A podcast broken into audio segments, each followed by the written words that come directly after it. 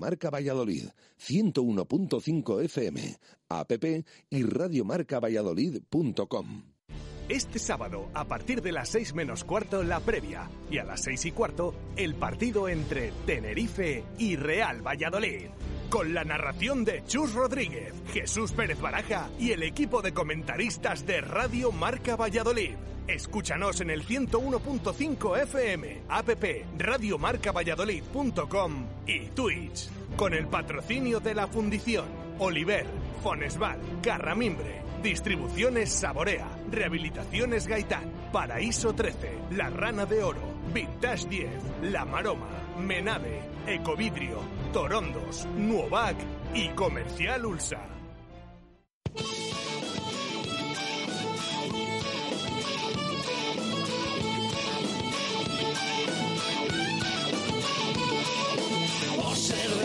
Valladolid, soy un celta corto. Por ser de Valladolid, Pucela no es poco. Por ser de Valladolid, deporte en mis venas. Por ser de Valladolid, no hay años sin penas. Por ser de Valladolid, pingüino en invierno. Por ser de Valladolid, voy al Pepe Rojo. Por ser de Valladolid, balonmano es huerta. Por ser de Valladolid, el frío no es problema. Por ser de Valladolid, Lalo es leyenda. Por ser de Valladolid, blanco y violeta. Por ser de Valladolid, agua pucela. Directo Marca Valladolid desde la Fundición. Chus Rodríguez.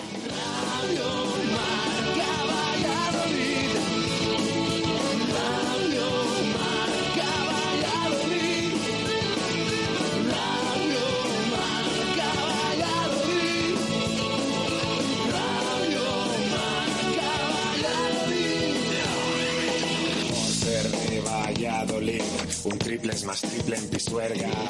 Por ser de Valladolid, Copa de la Liga. Por ser de Valladolid, soy del chami del quesos. Por ser de Valladolid, el deporte es esto. Por ser de Valladolid, se sufre hasta el 90. Por ser de Valladolid, las chicas también juegan. Por ser de Valladolid, hockey y básquet con ruedas. Por ser de Valladolid, yo siempre voy con el pucela.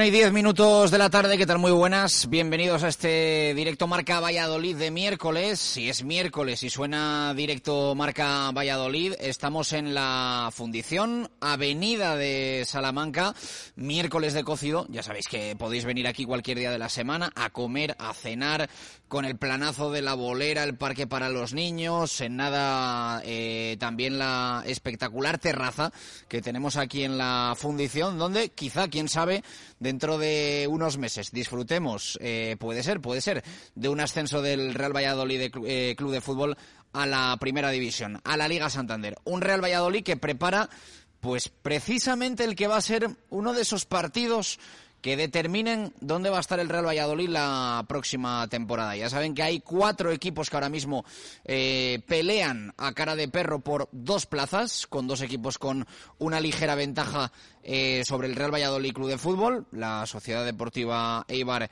y la Unión Deportiva Almería y después el Real Valladolid y, a continuación el Club Deportivo Tenerife. Y el sábado a las seis y cuarto de la tarde en el Eliodoro Rodríguez López se va a jugar ese partido entre el equipo de Ramis y el equipo de Pacheta, que están separados por solo tres puntos en la clasificación de la, de la Liga Smartbank. 52 el Tenerife, que viene de perder en Andúba frente al Mirandés, y 55 el Real Valladolid Club de Fútbol, que viene de conseguir victoria imponente en cuanto al resultado frente a la Sociedad Deportiva Morevieta en el Estadio José Zorrilla. Tenemos dos partidos eh, consecutivos fuera de casa. El partido frente al Tenerife y después en el Tartiere frente al Real Oviedo. Eh, ya saben también eh, con buenas noticias en cuanto a la respuesta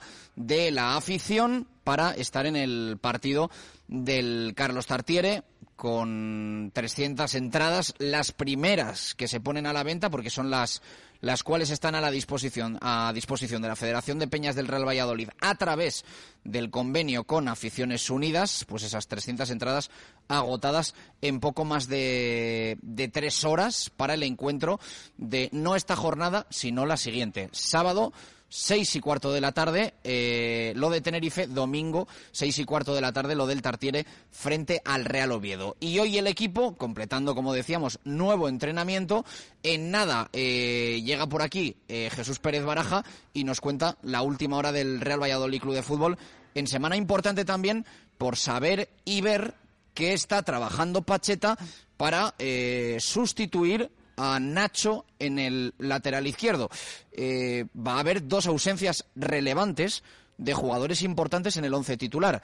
En el lateral izquierdo, Nacho Martínez. En el centro del campo, Roque Mesa. Ya hemos hablado también durante los últimos días de esa eh, baja importante que va a sufrir en el centro del campo el Real Valladolid Club de Fútbol. Vamos a ver quién está en el lateral izquierdo. Si Pacheta mueve a central hacia ese flanco zurdo o si opta por eh, un jugador en posición natural como podría ser eh, Raúl García Carnero, que hay una realidad y es que lleva mucho tiempo sin tener continuidad, mucho tiempo sin, sin disputar un partido desde el once inicial, pero evidentemente entendemos que si está en la plantilla es para jugar y que si el Real Valladolid eh, movió a Olaza en el mercado de fichajes de invierno, pues era eh, sabiendo que tenía atado ese lateral izquierdo ante eh, imprevistos que podíamos tener, evidentemente, eh, con, con, Nacho. Pues una quinta amarilla, una lesión, un tema de coronavirus, como, como es lo que pasa actualmente. Así que vamos a ver qué pasa en el lateral izquierdo y vamos a ver qué pasa también en el centro del campo. Todas las miradas apuntan a, a Monchu para sustituir a, a Roque Mesa, pero vamos a ver hasta qué punto Pacheta se lo piensa con la opción también de que sea eh, Anuar el que, el que esté acompañando a Álvaro Aguado o que busque otro tipo de combinación alternativa el técnico del Real Valladolid Club de Fútbol. Pero, eh, bueno, Anuar evidentemente desde el banquillo como suplente está respondiendo. Y de qué manera, y de qué manera en las últimas actuaciones que, está teniendo y en las últimas eh, oportunidades que le está ofreciendo Pacheta en, en segundas eh, partes, dándole puntos al Real Valladolid Club de Fútbol, eh, como, como estamos viendo en las últimas jornadas en Cartagena, con esa victoria con, con su gol, o el, el, otro día también aportando en la goleada frente a la Sociedad Deportiva Morevieta.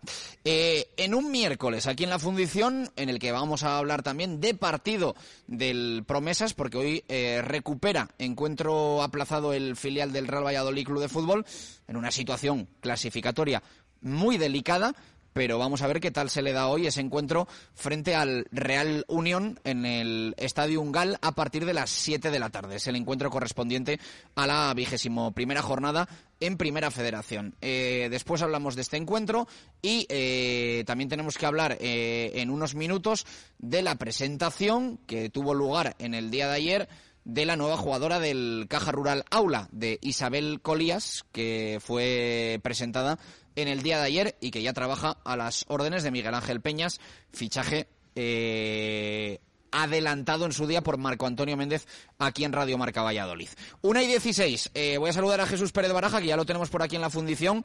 Jesús, ¿qué tal? Buenas tardes, ¿cómo estás? ¿Qué tal? Buenas tardes. Eh, venga, pues ese repaso de novedades del Real Valladolid en semana que ha multiplicado la importancia de estar pendientes del día a día pues por las bajas que va a tener el Pucela. La de Roque por sanción, la de Nacho por coronavirus. Es verdad que de esto nadie se libra y que el Tenerife también tiene lo suyo, pero, pero bueno, eh, primero, primero mirar lo, lo nuestro que son bueno, pues dos de los jugadores más importantes de la temporada en el Real Valladolid. Pues sí, dos de los jugadores que, que lo están jugando prácticamente todo. Mm, el caso de Roque Mesa lo venimos comentando desde el domingo con esa tarjeta amarilla que por esas protestas pues le va a impedir jugar el, sábado en Tenerife. Eh, igualmente a, Nacho Martínez. A ver, es verdad que esto de, de, los temas del coronavirus ahora y el tema de los días, que ahora parece que tienen que ser mínimo cinco, pero tienes que presentar un negativo. A ver, eh, lo normal es que aunque vimos, por ejemplo, a Monchu mmm, dar positivo un sábado y estar entrenando con el equipo un miércoles, eh, a ver, no hay que descartar absolutamente nada, pero tanto el positivo de Nacho Martínez de ayer martes, si contamos cinco días, el sábado, pero claro, el equipo se tiene que desplazar, la convocatoria, eh, no podemos decir al 100% se va a perder el partido, pero al noventa y tantos por ciento sí. Eh, lo digo también porque... Mmm, en otros equipos y más el Tenerife que juega en casa y que también tiene positivos por coronavirus, Vamos a ver qué pasa con determinados jugadores porque además no han ofrecido esas identidades, aunque sí que eh, informábamos ayer eh, o contábamos ayer pues esa información de determinados medios que eran jugadores titulares, incluso las identidades que ayer, por ejemplo, desde Cope Tenerife apuntaban. Eh, van a ser cinco días justo, desde el positivo de ayer de todos estos hasta el sábado, pero vamos a ver. En el caso del Real Valladolid, que es lo que nos preocupa más, es el tema de Nacho Martínez. Eh, Ayer les decíamos a los oyentes, estábamos viendo a Pacheta en el entrenamiento muy encima de Raúl García Carnero. Y además lo estábamos comentando, lo decíamos también ayer en la tertulia de profes con Arturo Alvarado. Nos sorprendía de inicio, oye, está hoy muy pendiente de Carnero. Instantes después se conoció el positivo por coronavirus de Nacho Martínez. Y Lamos, un poco, bueno, pues se supone que él, eh, el que más papeletas tiene para sustituir a Nacho es Raúl Carnero. ¿Qué ha hecho Pacheta en el entrenamiento de hoy? Bueno, hoy ha sido día, ese partidillo de jueves que habitualmente ha recuperado Pacheta, hoy se ha disputado hoy, en el día de hoy, eh, miércoles, porque el partido es el sábado. Eh, ya saben que además mañana habla el técnico y, demás, se adelanta todo un poquito la previa también por el viaje. Eh, hoy en ese partido, ayer solo hubo un equipo y en ese equipo el que jugó de lateral izquierdo fue Raúl García Carnero. ¿Qué ha pasado hoy? Pues que te, ha dispuesto dos equipos Pacheta, un 11 para 11 a tres cuartos de campo ¿Con quién ha probado en el lateral izquierdo? Pues con los dos, con los dos. En un equipo ha jugado Raúl Carnero y en el otro equipo ha jugado Josema. Eh, así que sigue la duda de quién puede ser el sustituto de Nacho Martínez. Eh, ¿Más tiempo probado ahí? Pues Raúl Carnero, que ayer también eh, estuvo en ese lateral izquierdo. Pero hoy hemos visto a Josema también en el otro equipo. Así que vamos a ver qué decide finalmente Pacheta respecto a esto. Otras cosas que nos han llamado la atención del entrenamiento de hoy. Por ejemplo, en el centro del campo, estamos hablando de esa pareja o de ese Monchu Anuar que a, a ver quién puede sustituir a Roque Mesa con favoritismo para Monchu y esto sí que lo estamos viendo en los entrenamientos. Primero porque Anuar eh, ayer nos entrenó, hoy ha estado al margen, es decir, no está todavía con el grupo y por lo tanto no ha participado ni siquiera en el partidillo. Pero segundo, porque hoy durante todo ese partidillo del Real Valladolid, en un equipo inamovibles, Aguado junto a Monchu en el centro del campo. Pinta tiene, pinta tiene que va a ser la pareja que va a jugar de inicio en Tenerife, insisto, primero porque Anuar mm, ha tenido molestias y, y incluso hoy ha estado entrenando al margen. Y segundo, porque en el partido de hoy Aguado Monchu, doble pivote centro del campo, es lo que, lo que ha probado Pacheta. Así que eso es lo que les podemos contar del entrenamiento de esta mañana, que ha contado también con Víctor Narro y Fresneda, que no van hoy con el filial en ese partido que comentamos. Fresneda sigue trabajando al margen en algunos momentos, todavía no se ha recuperado del todo, y Víctor Narro está sancionado por eh, cinco amarillas, por lo tanto no puede jugar hoy con el filial y si han estado en ese, bueno, en ese entrenamiento del Real Valladolid. Esto es lo que les eh, contamos. Por, por cierto, felicitación de Pacheta hoy para sus jugadores por la intensidad que le estaban eh, poniendo. Igual que la semana pasada, creo que aquí, además, el miércoles, dijimos, les ha dado un toque Pacheta y les ha dicho, esto de ir andando en el ejercicio no me gusta nada. Bueno, pues hoy les ha dicho eh, textualmente, muy bien chicos, esto es el entreno que yo quiero. Esto es lo que les ha dicho Pacheta. Así que está contento el mister con eh, lo que está viendo en el césped en los entrenamientos y con estas novedades que les contamos y esas pruebas que ha hecho Pacheta, resumiendo, repito, en un equipo Raúl Carnedo de lateral izquierdo, en el otro equipo Josema de lateral izquierdo y esa pareja Aguado-Monchu inamovible en uno de los dos equipos. Eh, vino a decir Pacheta hace poco que en semanas como esta, de partido caliente, de partido de rivalidad directa, de partido en el que te juegas los cuartos, que la motivación llega sola, ¿no? Eh, una semana en la que lo que hace es felicitar por esa intensidad antes que reclamarla como le tocaba hacer una semana eh, hace una semana cuando, cuando el Real Valladolid esperaba la visita de la Morevieta. Sí, tal cual. Y es que, eh, a ver, y esto es lo que hemos visto nosotros, porque hemos escuchado perfectamente a Pacheta, como en mitad del partido eh, les ha dicho textualmente esas palabras y les ha felicitado. Por cierto, luego ha hablado Oscar Plano en sala de prensa. Y ha reconocido o ha Gran partido de Oscar Plano el, el fin de semana. y ¿eh? ha detallado que en la charla inicial ha girado en torno a los minutos de desconexión que tuvo el otro día el Real Valladolid contra la Morevieta y que Pacheta, lo ha repetido Oscar Plano, les ha comentado que no puede volver a suceder, que está muy contento y tal, y la intensidad lo hemos visto eh, con esa felicitación que les ha hecho los jugadores, pero en la charla inicial, a la cual, por supuesto, vemos que están hablando, pero no, no tenemos ese acceso, pues ha dejado ese apunte Oscar Plano eh, diciendo que Pacheta les ha insistido varias veces en esa charla inicial del día de hoy que no puede volver a suceder los minutos de desconexión contra la Morevieta. Eso, unido luego a la felicitación, bueno, pues esperemos que ese buen ambiente, ese buen trabajo se refrenden también en resultados como estamos viendo en la liga, pero también en estos partidos contra rivales directos como es el del sábado ante el Tenerife en las islas. ¿Algo más del primer equipo? Nada más, eh, todo repasado. Bueno, si quieres, eh, te, te cuento en el partidillo este que, que han echado. Eh, goles de los delanteros, ¿eh? que nos gusta. Y lo decíamos el otro día. Marcan los que tienen que marcar, ¿no? Bueno, pues hoy, gol de Weisman en uno de los dos equipos. Weisman ha estado acompañado de Oscar Plano. Eh, en el otro equipo ha marcado un doblete Cristo González, los dos desde fuera del área y ha dado una asistencia para el gol de Sergio León. Nosotros les contamos lo que, lo que vemos ¿eh? y les decimos, ¿eh? en los entrenamientos, Cristo, bueno, hoy ha marcado dos goles y ha dado la asistencia en ese partidillo, en el otro equipo ya, insisto, también, también ha marcado Weisman, así que marcan los delanteros y estas novedades que les hemos comentado con esas pruebas en el lateral izquierdo y en el centro del campo. Bueno, eh, importante que todos estén enchufados, incluso los que ahora están, están jugando menos. Da para debate también, evidentemente, cómo estaría este Real Valladolid Club de Fútbol si hubiésemos visto más desde el once inicial a Sergio León.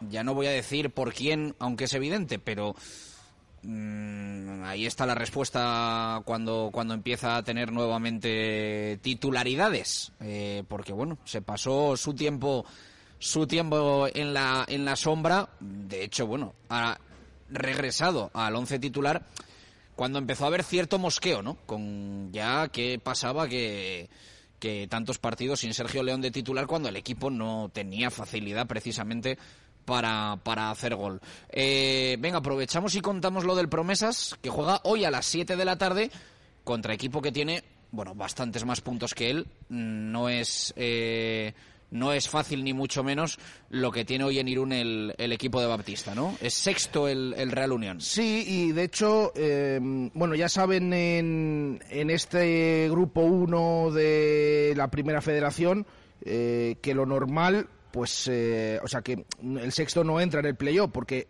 sube directo el primero y los siguientes cuatro tienen ese playoff de ascenso, desde luego. Bueno, pues partido importante para el Promesa esta tarde a las 7 en el Estadio Gal, eh, que, hombre, ahora vemos al filial em, en esa posición ante penúltimo en la tabla. Eh, por encima de Extremadura y Tudelano. Por cierto, el Extremadura es un caso que hemos visto en los últimos días pues finalmente no se presentó el otro día en Ferrol, es el segundo eh, partido que esto ocurre y va a liquidarse el, club otra vez, otra vez, ¿eh? Otra vez, porque el Extremadura ya se refundó y ahora con esas deudas que tiene, después de haber estado en segunda división hace un par de años o tres, pues eh, va, a desaparecer lamentablemente un equipo de un nuevo club de, fútbol, en este caso de nuevo el, Extremadura. Bueno, está por debajo del Promesas.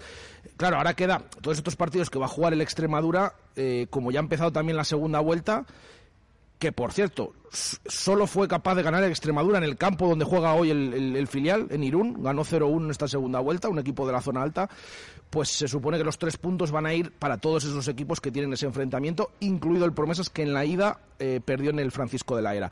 Pero el partido de hoy, como digo, es, eh, es complicado, porque eh, juegas contra el sexto, de hecho si puntúa, con que puntúe el Real Unión se mete en el playoff de ascenso. Y ya vimos que viene el filial de Baptista del otro día, pues directamente de hacer el ridículo en, Lezama, porque perdió 3-0 contra el filial del Athletic y pudieron eh, encajar bastantes eh, goles más. hemos comentado antes que hoy no va a poder tener Baptista a Víctor Narro, que está sancionado por cinco amarillas, sí que recupera a Paulo Víctor, que tuvo el otro día unos minutos ya en Lezama. Vamos a ver si puede ser hoy titular, porque precisamente no está Narro, no ha viajado Fresneda, el que hemos visto entrenarse al margen de, de la primera plantilla. Y, y, ha sucedido un caso curioso esta mañana, porque en ese anuncio de Baptista de que a los jugadores, de que no iba a soportar más o a permitir que no tuvieran la tensión necesaria, eh, en la lista de convocados, por ejemplo, ha dejado fuera, por decisión técnica, a Samu Casado, al portero, y a Saturday, que es eh, el central. Pero, pero, eh, ha, ha, confirmado esta mañana el club que finalmente Palomeque tenía molestias y ha tenido que meter al que había descartado por decisión técnica a Saturday. Bueno, un jaleo en el filial que desde luego, bueno, vamos a ver qué que pone esta tarde a las 7 de la tarde en el Estadio Ungal y ese partido complicado en Irún contra el Real Unión.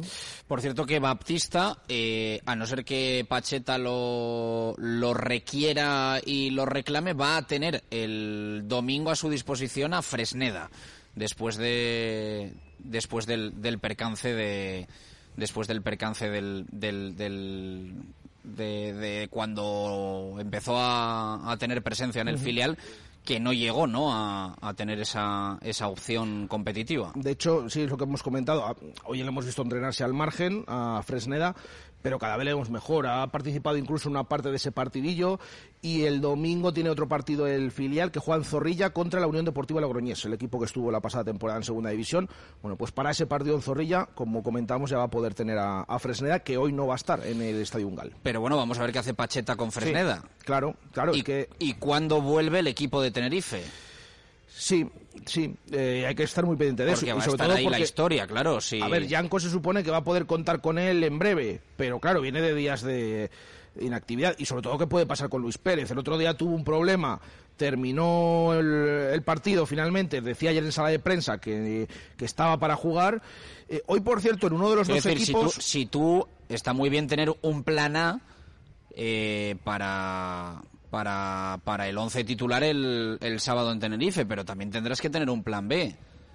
O sea, no creo que sea un día en el que te sobren laterales, precisamente. En los últimos entrenamientos vemos bastante eh, que cuando tiene eh, bajas en ese lateral derecho Pacheta, ha utilizado a Hervías, que hoy ha jugado de lateral derecho en uno de los dos equipos. Sí que es verdad que luego Mm, ha tenido una pequeña molestia, pequeña, parecía tema muscular porque ha estado hablando con Pacheta y demás y, ha salido del partidillo y es cuando han incorporado a Fresneda en ese lateral derecho. Pero bueno, también hay que dejarlo claro que eh, casi Hervías le vemos más entrenando de lateral que de extremo, que yo no sé si tiene un poco más de explicación lo del otro día que nos sorprendía. El tema de Iván Sánchez, que no tuviera minutos contra la Morevieta como iba el partido.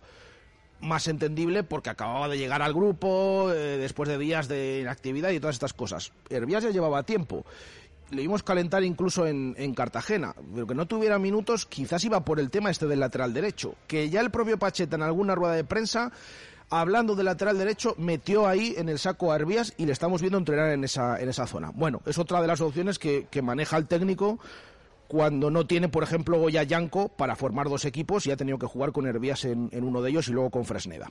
Una y 31 minutos de la tarde. Eh, vamos a ir abriendo micros eh, aquí en la fundición, miércoles de cocido, para todos aquellos que, que os apetezca, eh, que está muy bueno además. Aprovecho y lo digo.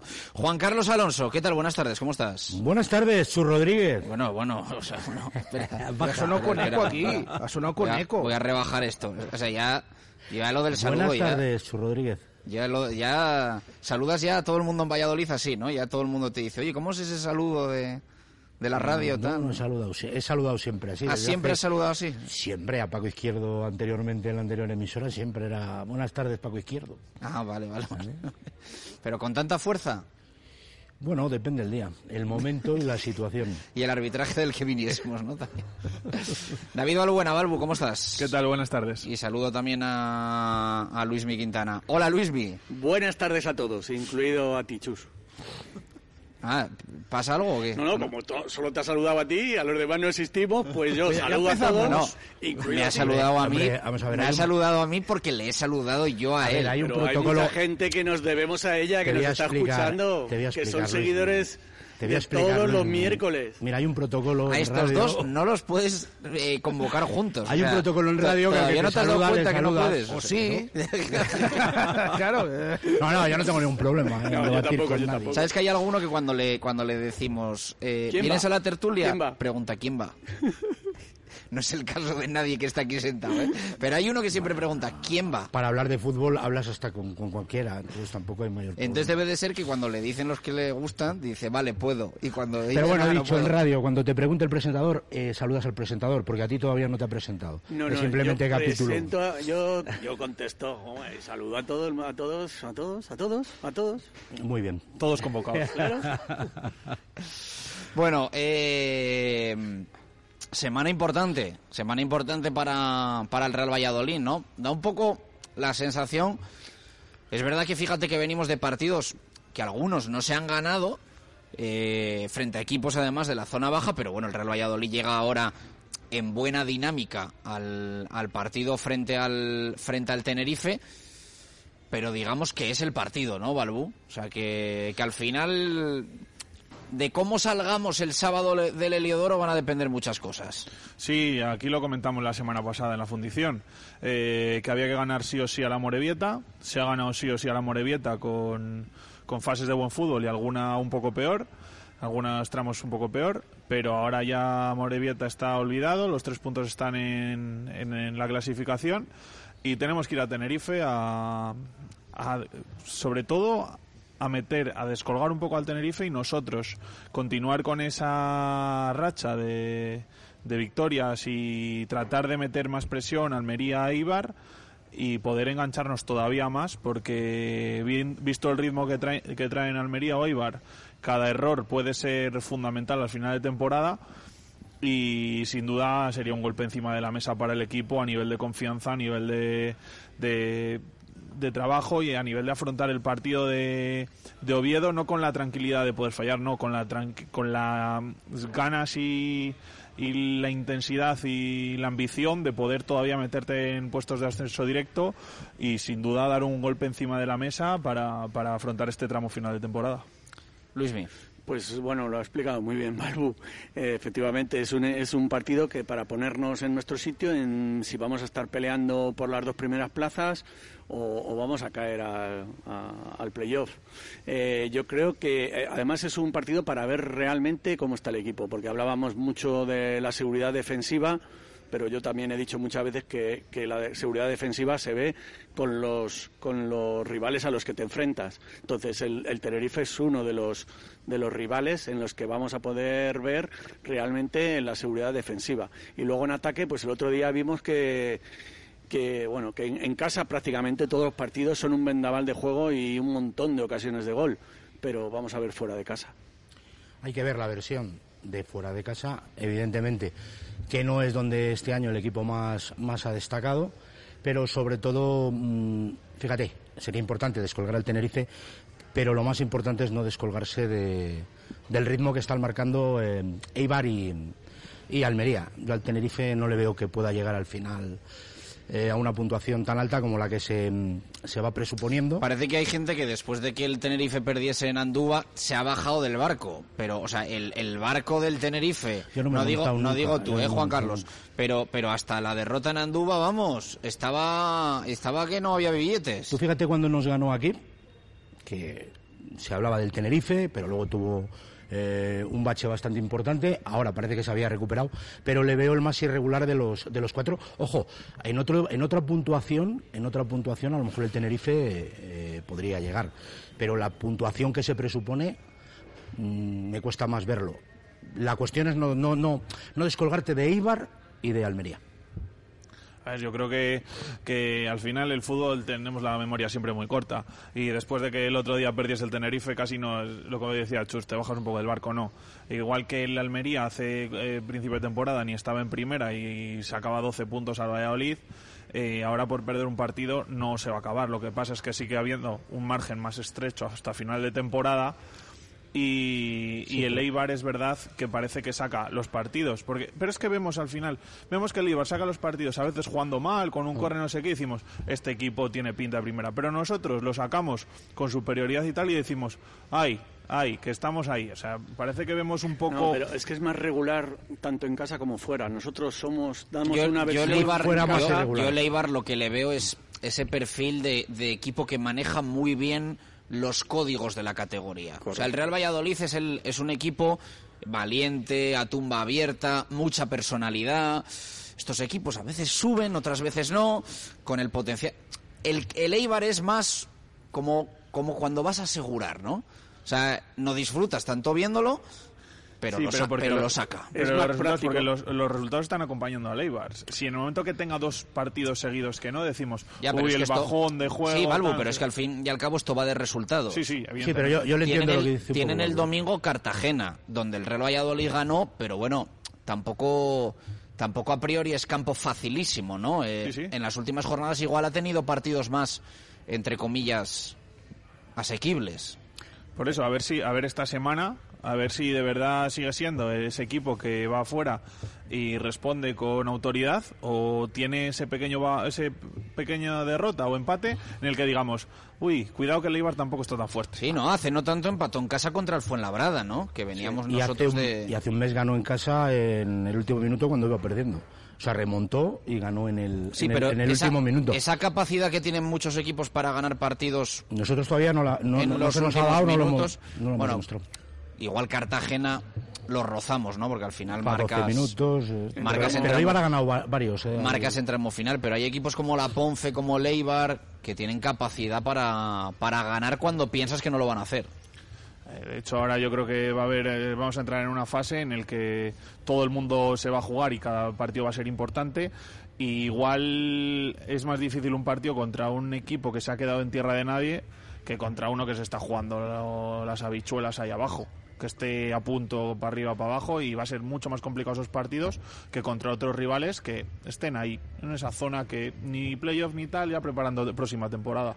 ahora si no me equivoco si no estoy equivocado eh, ahora en marzo hay otra vez ventana internacional vamos a esperar el efecto Sadik a ver si se vuelve a ir dos partidos y vuelve a pinchar el, el Almería y nos da opción a todavía estar más cerca de él Sí, el Almería, yo lo comenté aquí la semana pasada, creo que fue. Eh, el día que le vi contra el Mirandés, a mí no me dio una gran sensación. Lo que pasa es que sacó el partido adelante en, en- más que en dos eh, fogonazos de Sadik, sino yo le di más importancia que el Mirandés no fue capaz de materializar sus ocasiones. Entonces, él pudo sacar y pues, supo sufrir, pero igual que ellos están sabiendo sufrir, el Valladolid lleva varios meses sin derrota, si no estoy confundido. Lleva desde Huesca, primeros de diciembre. 3 de diciembre, o sea, Es una- 10 es una- jornadas. es una salvajada. Es una jornadas. salvajada, o sea, estamos viendo, estamos diciendo que también el Valladolid es un equipo que es eh, regular, que ha habido algunos tramos en los que no ha, como el día Fuenlabrada y luego Girona, que no saca los tres puntos. Ni Zaragoza, para mí. No, para- pero digo continuados. Ah, perdón. Entonces, eh, sí es verdad que en esta liga de tantos puntos es mucho más importante los tres puntos que los empates, pero no deja de ser un equipo que está siendo regular y está siendo fiable. O sea, ningún equipo la ha pasado por encima prácticamente desde, desde diciembre. El Valladolid es clave que la misma línea que tiene en casa sea capaz de demostrarla con cierta regularidad fuera. En esa circunstancia eh, sería claro, o sea, se conseguiría el ascenso. Si se consiguiera, el problema del Valladolid este año, evidentemente le ha tenido, le ha tenido eh, fuera. Y el Almería, por comentar un poco lo que estabas diciendo, el otro día con el Fuenlabrada son dos fogonazos, como decías, de, de Sadik, dos fogonazos. Crea, mete el segundo, creo, y da la, y da la asistencia de, del tercero. O sea, mm, depende mucho, yo creo, y se ha visto cuando no ha estado ese jugador con el Almería, depende mucho de él, pero claro, ahora le tiene y son dos partidos seguro. O, o- Hay dos ventanas. Hay, No, hay no, dos- son, son dos o sea, partidos, dos pero partidos realmente en es un fin de semana. fin Estaba de- mirando la hora, Ah, que sí. tampoco, Ah, bueno... vale. Si, si, si nuestro ascenso va a depender de eso, mal vamos, también te digo. No, te También pero perderemos es, al Yamik, se es el fin de semana del eh, 27 de, de marzo, porque creo que están convocados como del 20 al 28 aproximadamente. El Real Valladolid juega en Alcorcón y eh, el Almería recibe al Girona. Pues es un Es la jornada que pinche. tienen el... Por cierto, el Alcorcón ha, ha ganado ya algún partido. Ha Porque ganado, tenemos, bueno, a un, tenemos a un Sí, amigo que está muy ha preocupado. ha ganado, lleva dos el, ganados. el otro día, bueno, le dio mucha lata a la Ponfe y estuvo a punto de ganar el partido después de, De hecho, fueron al bar después de el- levantárselo. Bueno, pues un buen amigo nuestro estará más tranquilo. Porque decía, por favor, que gane uno antes de ir nosotros. Que gane Ah, uno vale, antes vale. de ir nosotros. Sí, en casa ha ganado, ganó 1-0 al Burgos y fuera 1-3 en, en Miranda. Y el otro día eh, marcó el gol de. remontó, empató y luego remontó. Lo que pasa es que se anularon por fuera de juego, pero, pero sí. Está colista. decías lo de Yamik. ¿Yamik ya va a viajar con Marruecos? Porque no fue a la Copa África. Vamos a ver cómo vamos a ver cómo se gestiona eso también desde la selección de Marruecos, cómo de deteriorada está la relación del Yamik con el seleccionador después de dejarle fuera. Eh, al final muchas veces los jugadores, eh, yo creo que en selecciones hay, tienen mucho cuidado de, digamos, borrarse o decir que no van, pero muchas veces también es una cuestión un poco de voluntad, ¿no? Y de, y de guiños. No sé cómo, cómo el Yamik habrá llevado un poco internamente el, el tema con la selección de Marruecos, pero es verdad que él, esto es así, se comió amistosos, eh, partidos que no iban a ningún lado, y cuando llegó el momento de un gran torneo, se, lo cargaron. fuera. Y concentraciones en las que ni siquiera tuvo un minuto, que volvía a Valladolid, o el último cuando ya estaba clasificado a Marruecos, sí, jugó algún partido de aquella manera, pero sí, luego ahora- el torneo este se lo Y ahora perdió. empieza a sonar también Anuar, ¿no? Después de las últimas actuaciones y los últimos goles. Sí, que ya, que ya fue en Ya su fue, día ya con fue. Marruecos. Lo que pasa que ahora, claro, estamos viendo un Anuar tan eh, que aporta al Real Valladolid que, bueno, veremos si, si tiene alguna opción de entrar en esa lista de, convocados. No, no lo veis, ¿no? Yo no lo acabo de ver lo de Anuar, pero vamos a ver también la, dirección que toma Marruecos después de la Copa África, de los resultados que tuvo. Siempre luego de esas elecciones suelen tener una pequeña limpia de vamos a intentar renovar, meter gente joven, a ver cómo es capaz de afrontar eso también. Y sobre todo yo estoy contigo, Chus, en lo de que a ver cómo ha terminado de deteriorar la relación de con el Mister, porque el, el No, palo al Yami quiero decir, aquí, fue gordo. Aquí lo celebramos, aquí Sí. lo celebramos, pero es verdad que para que para él a mí un poco la gestión, eh, viendo un poco, a mí me pareció una puñalada, vamos. Sobre todo que eh, trataba de convocar a algunos jugadores, como pasó con el extremo del Barça, que no, no eran ni marroquíes, que es- vamos, que no habían ido convocados nunca y luego se negó a ir. Y él, que se estaba comiendo todo, eh, no, no fue. Pero bueno, Tiene 30 años ya. El otro día fue su cumpleaños, ¿no? Que engaña un poco. Yo pensaba que era más joven, Yamik. El Yamik, sí, sí. Ha sido su cumpleaños ayer o antes de ayer y Sí. 30 años. ¿eh? Fíjate, ayer en la tertulia de, desde Oliver Plaza Mayor nos decía algún aficionado, eh, claro, hablaban de los errores como el, el otro día, el taconazo que da, que, que- que es el gol del, de la Morevieta, o aquella que remata en propia puerta que tiene que salvar Masip. Sí. Dices que tiene errores, eh, dice que se los veíamos a- al principio a Salisu en el, en el filial. El problema es que, claro, ya tiene 30 años el Yamik, que a estas alturas hay algunas cosas que por mucho que quieras pulir ya, pues no, decía, no, no, no tiene pinta. Puede ser el último tren de la selección internacional, ya con 30 Sí, años. sí, una vez que te metes ahí en esos últimos años de carrera, últimos entre comillas.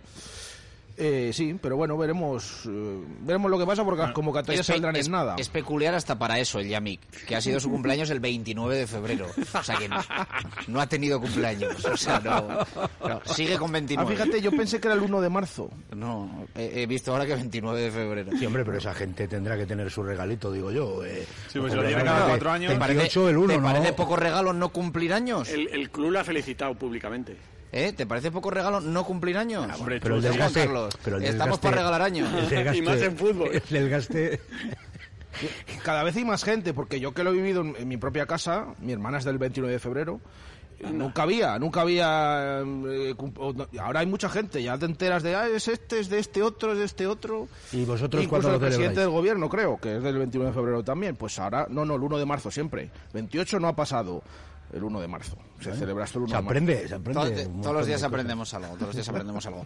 Eh, no sé si del partido del otro día eh, queréis eh, comentar algo o mm, os iba a preguntar evidentemente por el tema Roque, por el tema Nacho, meternos ahí un poco en esa harina de, de sustitutos y, y también de la amarilla Roque que ha dado bastante que hablar, pero eh, del partido del otro día queréis comentar algo, la victoria Eh, frente a la Morevieta. Mira, viniendo un poco al hilo, yo creo que casi de lo peor del partido individualmente fue Yamik, que cometió un par de errores eh, que a mí no me gustaron nada. Eh, puedo comentar, a ver, yo en el campo me dio la sensación de que los primeros, hasta el 2-0, podíamos haberles metido, si seguía así el partido, era un partido de 6-0, 7-0, 8-0, porque había unos espacios increíbles, estábamos siendo muy superiores. Yo creo que el equipo se estaba encontrando a gusto. Y yo creo que se encontró tan a gusto que inconscientemente te relajas. Es que es así, es que ves que el partido va a acabar 5-0 andando. Entonces, eh, Pero fueron muchos minutos, ¿eh? Porque hablan, de, hablan del comienzo del segundo tiempo, pero yo creo que, que estábamos pidiendo en el descanso que llegara el descanso, porque además vino el ciclo, el ciclo ese donde se sacaron las tarjetas y el equipo, bueno, pues de estar arrasando, posiblemente por la comodidad del marcador, como bien apuntas, eh, posiblemente se destensa, pero, pero bueno, era la Morevieta el que estaba enfrente. el, el Valladolid, el Valladolid, cuanto más ritmo y cuanto menos se pare el, cuanto más esté el balón en movimiento, está beneficiado. Y el la Morevieta era todo lo contrario. En el momento que hay tres tarjetas en cinco minutos, eh, es, su, es su sitio, ¿no? eh, se, se, se embarra el partido, decirlo así, se para y se cambia un poco las tornas, parece que no estábamos cómodos, que te descentras con el árbitro, qué tal, y hasta que no nos marcan el 2-1, casi el equipo dice, eh, cuidado, que ahora a ver si nos vamos a meter en un lío, y aparece la figura de Sergio León, que le echábamos de menos ese nivel desde hace meses, y viendo el partido que hace, encima de los delanteros, los goles es como una inyección de moral, adrenalina, confianza, que nos va a venir muy bien para estos partidos eh, que tenemos ahora. Yo quería decir más o menos lo mismo, que lo- los primeros 20 minutos fueron de un escándalo de ocasiones. Si te vas 5-0 no pasa nada, porque la de Tony es clarísima. El gol que te anulan, que, la- que, que si a lo mejor, no sé si la deja pasar Nacho, hubiera sido gol directo. Y, y otra que le viene al pecho a, a Baseman. Yo en mi círculo donde estaba viendo el partido, yo dije, hoy... Muy mal se le tiene que dar a Baseman para que no haga un hard trick y se ponga pichichi. Te equivocaste Me delantero. equivoqué, correcto, me equivoqué de delantero. Pero en esos 20 minutos todos veíamos que iba a ser un escándalo. Y, y- y yo creo que ah, lo que decías también, que la tarjeta de Roque le saca un poco del partido, porque se va un poco Roque. se- y entonces eh, eso lo nota mucho en ataque el equipo, ¿no? Que Roque esté inspirado y que mire para adelante y, y vaya con todo, eh, son los mejores momentos del Valladolid. Y creo que ahí se despistó un poco y se fue un poco de partido. También me imagino sabiendo que era la quinta y que no iba a poder ir a, a Canarias. Sí, luego aparte de eso, el, eh, cuando hay, eh, hay una acción que quería comentar que habéis comentado esta semana con lo de incluso en el partido marcador Puzala creo que se comentó eh, Gonzalo Plata cuando sale que ahí tiene ahí un- en el gol no lo celebra está Luis Pérez hablando con él no sé qué pasó exactamente o sea hay algunas situaciones que no Lo no- apuntó Javier Pardo, sí. Lo apuntó Javier Pardo, eh, que era Luis Pérez el que tenía que, que llevarle a celebrar el gol.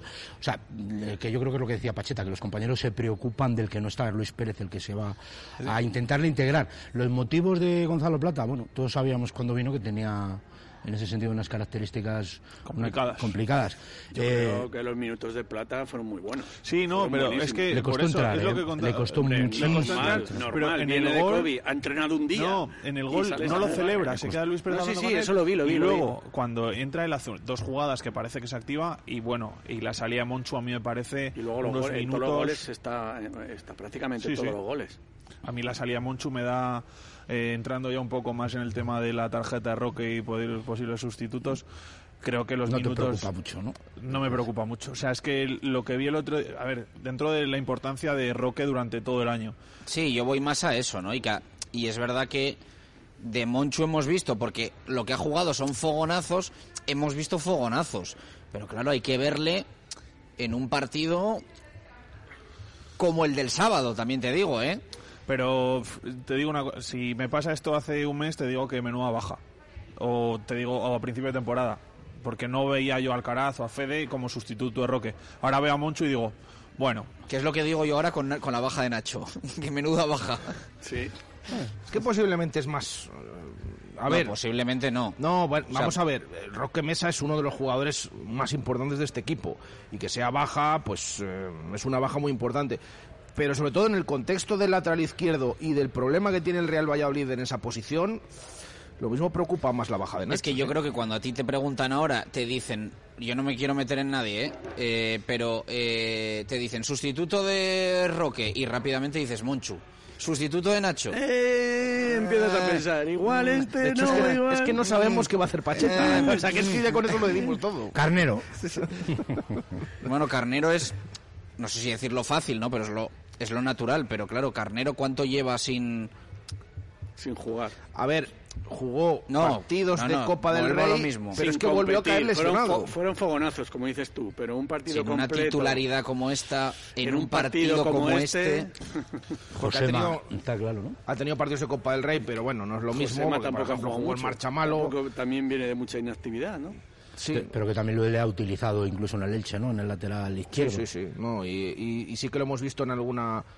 Incluso ya antes, ya otras semanas os comentaba que ya había probado con Josema en, el- en uno de estos equipos de los partidillos en el lateral izquierdo. Esta semana, pues ya de forma clara, porque pues, es la duda. Se supone que no, hay, no va a haber más sorpresas, porque hoy en un equipo ha jugado uno de lateral y el otro en el otro, o sea que uno de los dos va, va a tener que jugar. Balbo no lo ve, lo de. Josema, no. Yo estaba, no, la estaba cara que pe- han puesto. estaba pensando en las, las dos bajas, cómo va a quedar el equipo. Y me refiero a eso, o sea, a cómo va a quedar el equipo. Con la baja de Roque Mesa, que es un jugador que es capital en el equipo, pero que tiene fases de partido en el que se desordena, sale de la posición de medio centro, o empieza a algunos minutos, como el otro día, a caminar por el campo y Aguado es el que tiene que hacer todo el trabajo. Con Monchu creo que el equipo va a estar igual con un poco menos de autoridad o personalidad o no sé cómo decirlo, pero va a estar mucho más ordenado en el centro del campo. Creo que Monchu, Monchu va a perder mucho menos la posición de lo que hace Roque Mesa y en la baja de Nacho eh, estaba pensando que él eh, nos da muchísimo en ataque, pero por ejemplo el día del Cartagena a mí no me gustó nada su partido. Y el día eh, contra el Tenerife puede ser un rival propicio para que el, lateral que entre igual no sea tan ofensivo y tengamos menos problemas a la hora de defender esas posibles transiciones.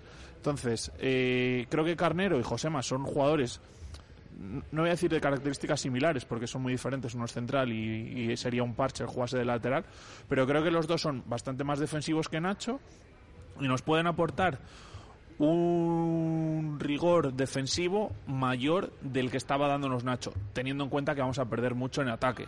Pero creo que a la hora de defensivamente incluso podemos ganar también en altura, que puede ser es otro de los hándicaps que el equipo está sufriendo. Si entra Eric Gallego, puede ser otro jugador importante en balón parado.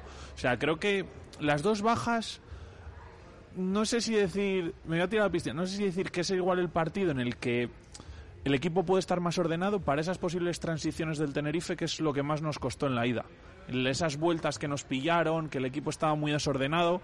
Entonces, esos dos jugadores creo que nos pueden dar algo más de orden de lo que con la baja entendible que Roque Mesa es un jugador capital, pero creo que no sé, no las veo tan importantes como las bajas del, del Tenerife, por ejemplo.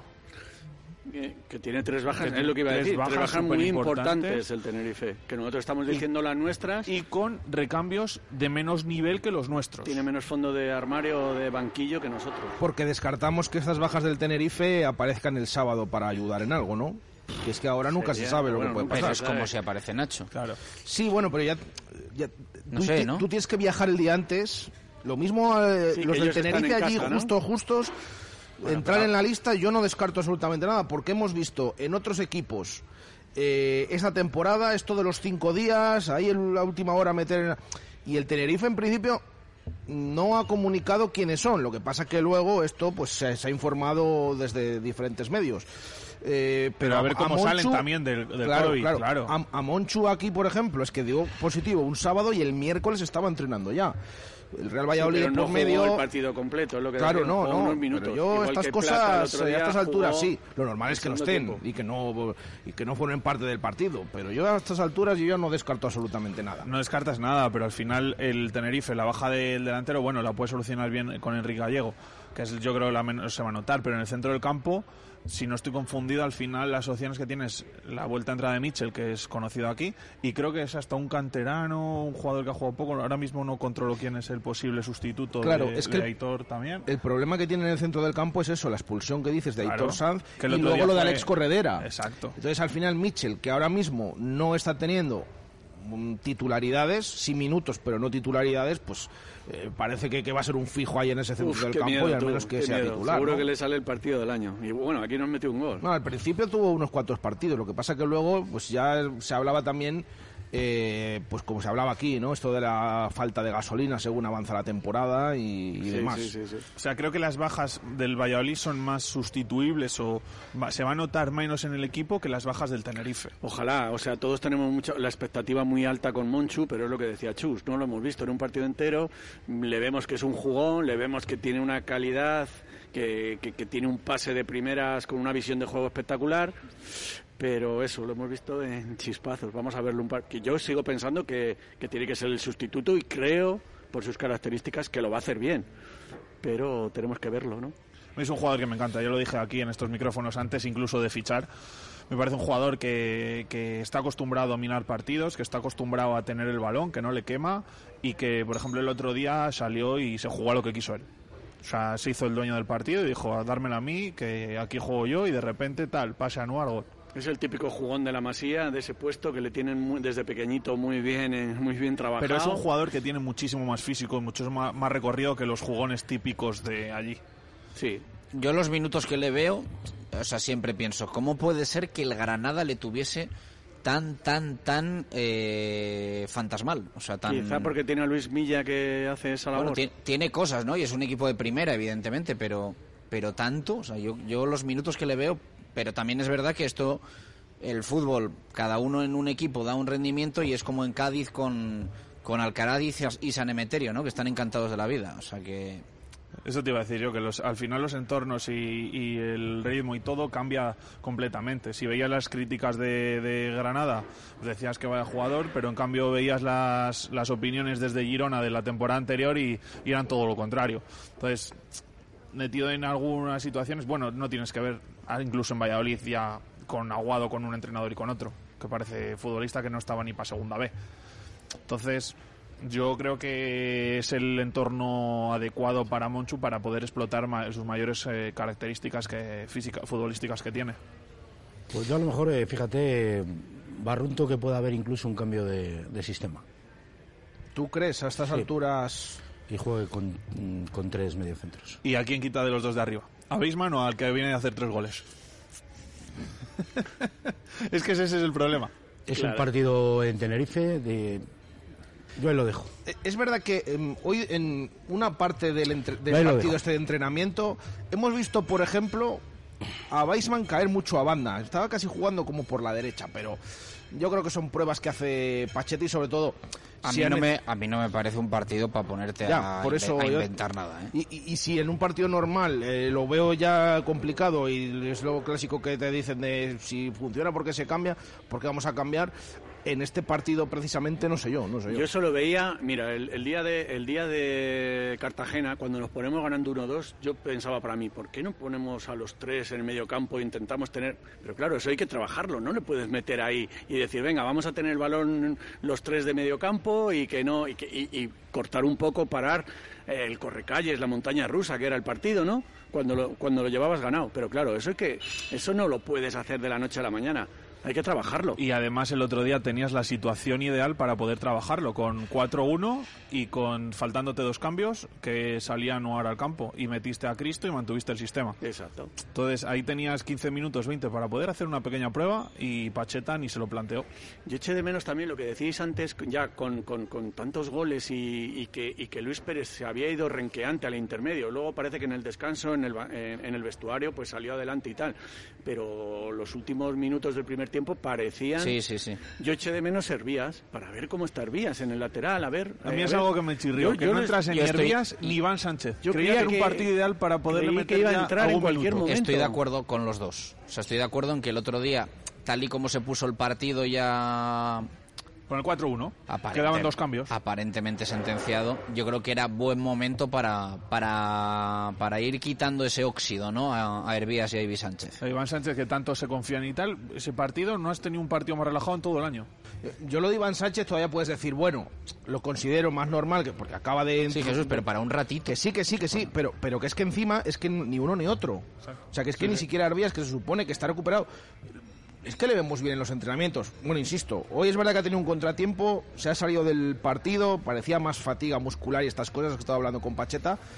Pero, pero a mí me extrañó mucho porque creo que en Cartagena por lo menos estaba calentando en la banda eh, porque en un gol se le ve ahí celebrándolo y estaba, era uno de los que estaba calentando. O sea que ya lleva tiempo Pero, disponible. eh, El, otro día cuando se lesiona Luis Pérez no sale ni a calentar, que yo decía, "Uf, si hay que cambiarle ahora, ¿qué hacemos? Es verdad que faltaban dos minutos Sí, para el sí, sí. descanso y aguantó los dos minutos, No, yo pensaba... Lo pero mismo, no salió ni a calentar. Lo mismo ha tenido algún contratiempo, pero esta semana le hemos visto perfecto hasta el día de hoy que, que ha tenido eh, que marcharse. Bueno, que marcharse no, ha salido simplemente a la banda y ha seguido ejercitándose en solitario, pero... Y, y No otra sé. cosa, no pensáis que era el día de era el día de Sergio León, llevaba hard-trick, le estaba saliendo todo.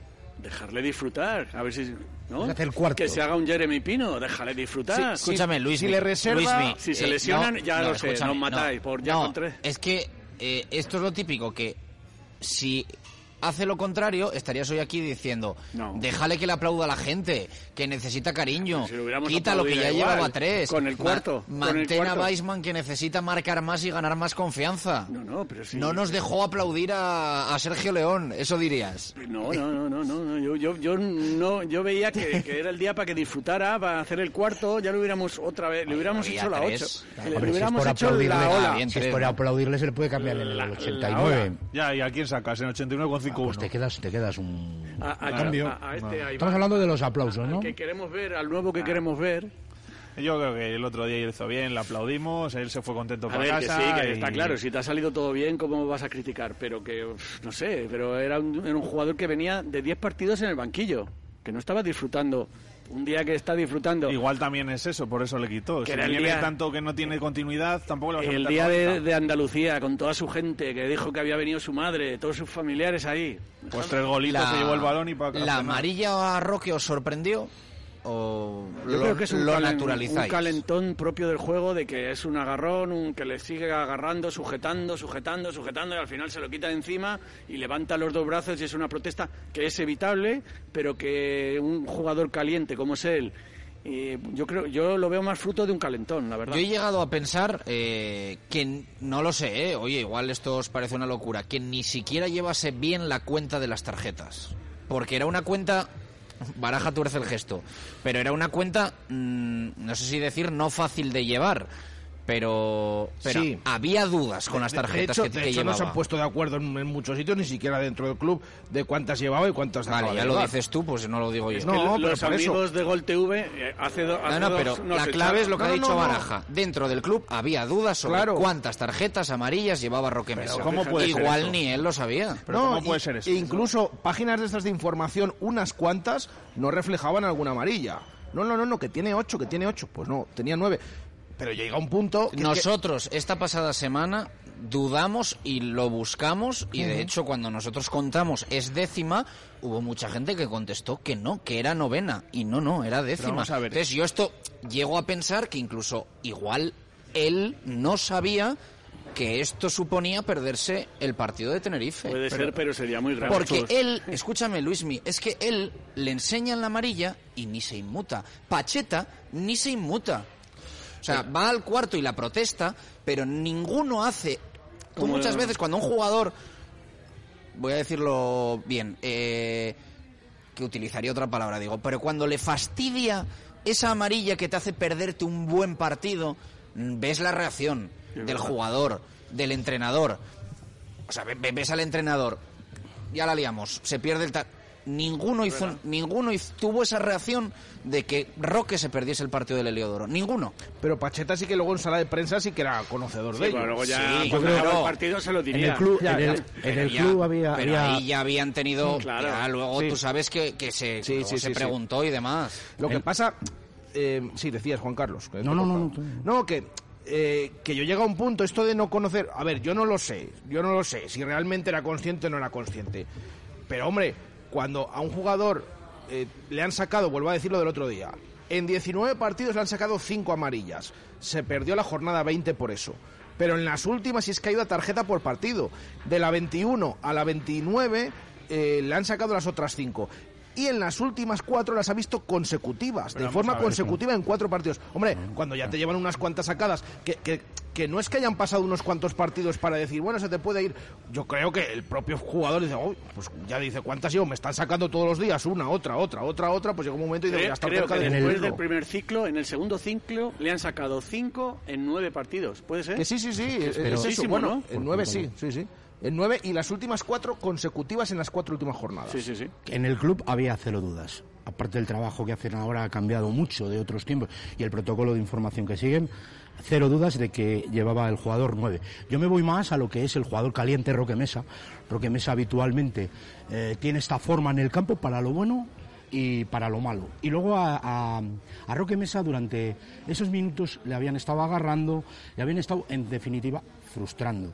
Si entramos un poco en el clave arbitral, es verdad que en un partido bastante sencillo de dirigir, eh, hubo un- una serie de faltas muy claras que eso al jugador al final le frustra.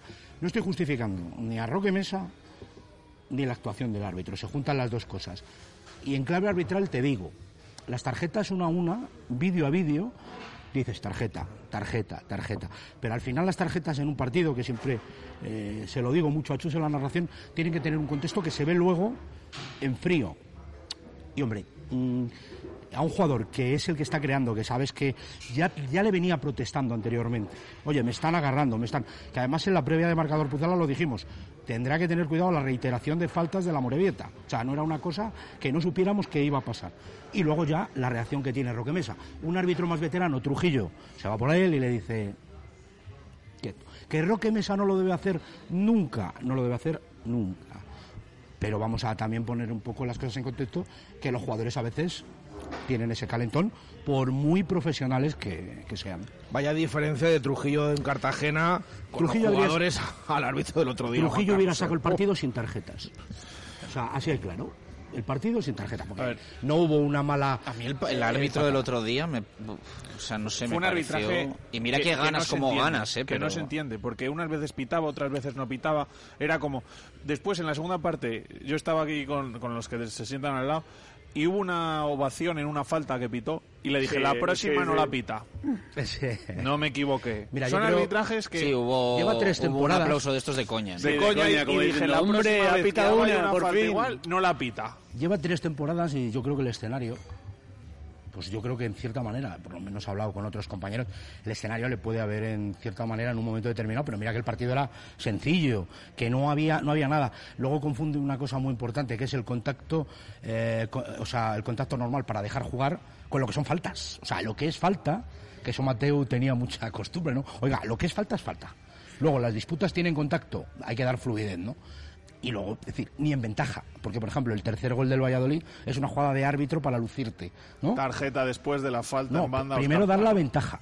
Es que, o sea, eh, no, no, no, no, no, no levanta los brazos ni hace el gesto que ahora se puede dar con una mano de dar esa ventaja. Entonces yo creo que no es justificación tampoco y te digo una cosa. Y luego no sacan la tarjeta a era la clarísima. falta a plano. a plano, que es muy clara. Pero a lo que yo me refiero también, que yo me imagino que los estudios que ellos hacen, los clubs y demás, Galech no sorprende esa forma de arbitrar, eh, porque nosotros en la previa lo comentamos. Es su estilo. El partido suele parar los partidos con tarjeta. La primera tarjeta que saca la Morevieta, y no somos dudosos porque era la Morevieta, este señor que tengo aquí a mano izquierda dijo, por cómo va el partido y demás, mm, ¿tú crees que la podía haber ahora? Digo, hombre, la acción en sí que era de Mick Michael, no, jugador de la Morevieta.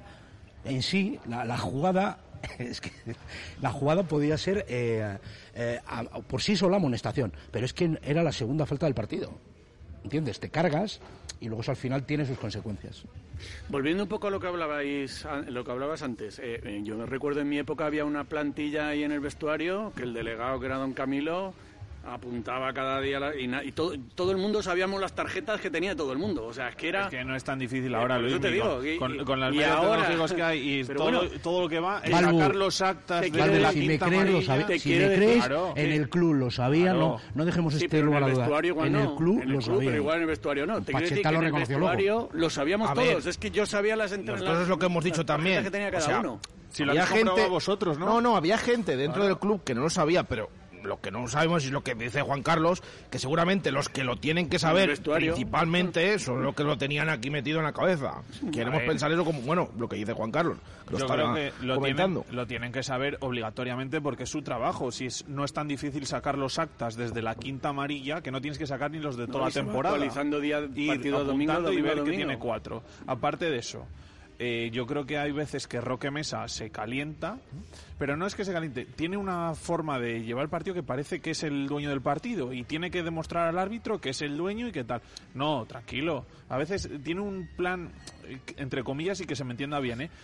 Pandillero. eh, Ej- ejerce de capitán, capitán, Ya, es que- aunque, aunque no lleve Es brazalete. que aunque supera que tiene cuatro, es que a veces Roque Mesa, estando amonestado en el mismo partido, que ahí sí se enterará, eh, se, ha cogido calentones de que le hubieran sacado una segunda. O sea, es decir, que tuviera, eh, que supiera que tenía nueve o no, eh, en su forma de proceder o en su forma de actuar, yo creo que no hubiera cambiado para nada. Yo creo que ahí es poco listo, porque con el partido 2-0, viendo el partido que tienes después en Tenerife, esa protesta te la ahorras, porque encima, viendo el, el arbitraje que lleva, porque lo vimos, cuanto más le protestes será peor.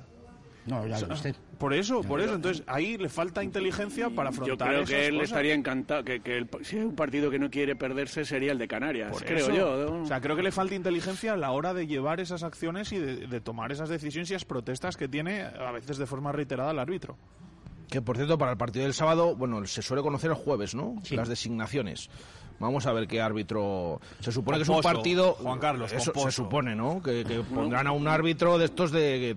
Que, de también se esté jugando el ascenso O- o- como. Pues el yo preferiría, más que se esté jugando el ascenso, preferiría un árbitro veterano, de estos que ya están en la categoría sentados, eh, que llevan un montón de años, estilo Trujillo, que ya no sabe que es muy complicado que vuelvan a, a ascender, y que no, no intenten buscar eh, eh, donde no hay. Es decir, muchas veces eh, un partido va muy tranquilo y a veces los propios árbitros nos complicamos eh, en decisiones, porque los árbitros también compiten, entonces mejor un árbitro veterano. Yo, para mí. Que por cierto nos dice un oyente que claro, que estamos hablando del Tenerife como que el otro día perdió el Miranda, pero que también hay que tener en cuenta que tuvo una hora, estuvo una hora con, con un tío menos y que tuvo opciones ahí de, de empatar al final. O sea que tampoco es sencillo, pero es verdad que bueno, terminó, Sí, pero pinchando. el- el equipo de Tenerife del otro día que saca contra el Mirandés eh, va a haber, eh, en principio, si todo va así, cuatro bajas con respecto al del Valladolid, que son casi la mitad del equipo de los jugadores. O sea, va a tener un cambio grande con respecto al otro día con el Mirandés. Bueno, vamos a ver qué, qué pasa eh, el sábado y cómo suple esas, esas bajas. A ver allí qué tal se nos da. Que eh, tenemos el buen recuerdo ahí de, de las ascenso. de Mendilibar, pero siempre que vamos ahí siempre pasa algo y se nos nubla la vista y no hay manera de... y, y- y las piernas también. Y no Las hay chanclas. Sí. Dos y. 15 minutos de la tarde. Vamos a hacer una pausa y continuamos en la fundición, Avenida de Salamanca, día de cocido. Hoy aquí en la fundición, exquisito. Eh, dos minutos y volvemos. Directo Marca Valladolid desde la fundición. Chus Rodríguez. Llega el frío, pero en la fundición entramos en calor abiertos todos los días.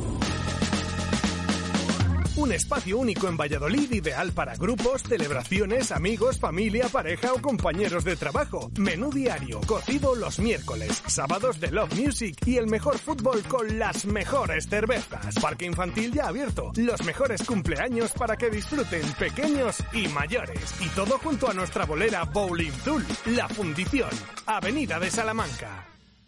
El objetivo de Nuovac es poner día a día a su disposición los materiales más adecuados para conseguir hacer realidad sus ideas en la decoración de su vivienda o negocio, asesorando en todo momento a nuestros clientes con los conocimientos y experiencia adquiridos en nuestros 20 años de actividad. Nuovac, ideas para decorar. Te sorprenderá lo poco que cuesta hacer las cosas bien. Y ahora financiación sin intereses hasta 12 meses. Nuovac, calle Magnolia 6 o www.nuovac.com. ¿Quieres comer un buen menú del día? Restaurante La Dama de la Motilla. ¿Te apetece comer con la familia un buen menú fin de semana? Restaurante La Dama de la Motilla. ¿Te gustan las tapas y el buen vino? Gastrobar La Dama de la Motilla. ¿Comida o cena de empresa? La Dama de la Motilla. Consulta nuestros menús de bodas y comuniones. Te sorprenderán. En el corazón de Fuensaldaña, La Dama de la Motilla. Evite humedades en la fachada. No espere más. Instale canalones de aluminio, sin juntas, sin soldaduras, sin fugas, sin obras ni andamios. Decocanal se lo instalará en un plazo de 24 horas. Durante este mes con un descuento del 20%. Decocanal. Pídanos presupuesto sin compromiso. Y si lo desea, financiamos el 100% de su instalación sin bancos ni papeleos y con la máxima garantía. Pida su presupuesto gratuito en www.decocanal.es o en el teléfono 983 500 878. Repetimos, 983 500 878. Sepionet ya está en el centro de Valladolid. Más acogedor, más cercano, más Sepionet. En calle Rastro, junto Casa Cervantes. Prueba nuestros exclusivos arroces y platos traídos de su lugar de origen a nuestra manera. Sepionet, los mejores arroces y mucho más. Calle Rastro, junto Casa Cervantes. Déjanos dar un impulso a tu inversión, porque en Caja Rural Banca Privada pensamos en tu futuro con profesionalidad y cercanía, con un excelente servicio de valores, más de 29.000 fondos de inversión y una gestión personalizada de carteras con la mejor rentabilidad fiscal y financiera, y sobre todo con la garantía de Caja Rural Banca Privada. Infórmate en tu oficina o en cajaruraldigital.com. Caja Rural de Zamora, al lado de la gente y siempre contigo. 20 euros, 20 euros, 20 euros. 20 euros, sí, 20 euros. Alquila tu coche por 20 euros en La Flecha Motor. Descárgate la app Cucar de La Flecha Motor y alquila tu coche por 20 euros al día. ¡20 euros! Sí, 20 euros al día. En La Flecha Motor, Avenida de Salamanca 108. Descárgate la app Cucar de La Flecha Motor. En sesión continua compramos tus teléfonos, tablets, portátiles, consolas y videojuegos o televisiones que ya no uses. Te los pagamos en efectivo y en el momento. O si prefieres puedes empeñarlos y los recuperas cuando quieras. También disponemos de teléfonos seminuevos con garantía a precios increíbles. Conócenos. Sesión continua, calle López de Rueda, esquina Tirso de Molina. 983 26 35 43. Sesión continua. Si no lo vas a utilizar, te lo compramos. Directo Marca Valladolid desde la fundición. Chus Rodríguez.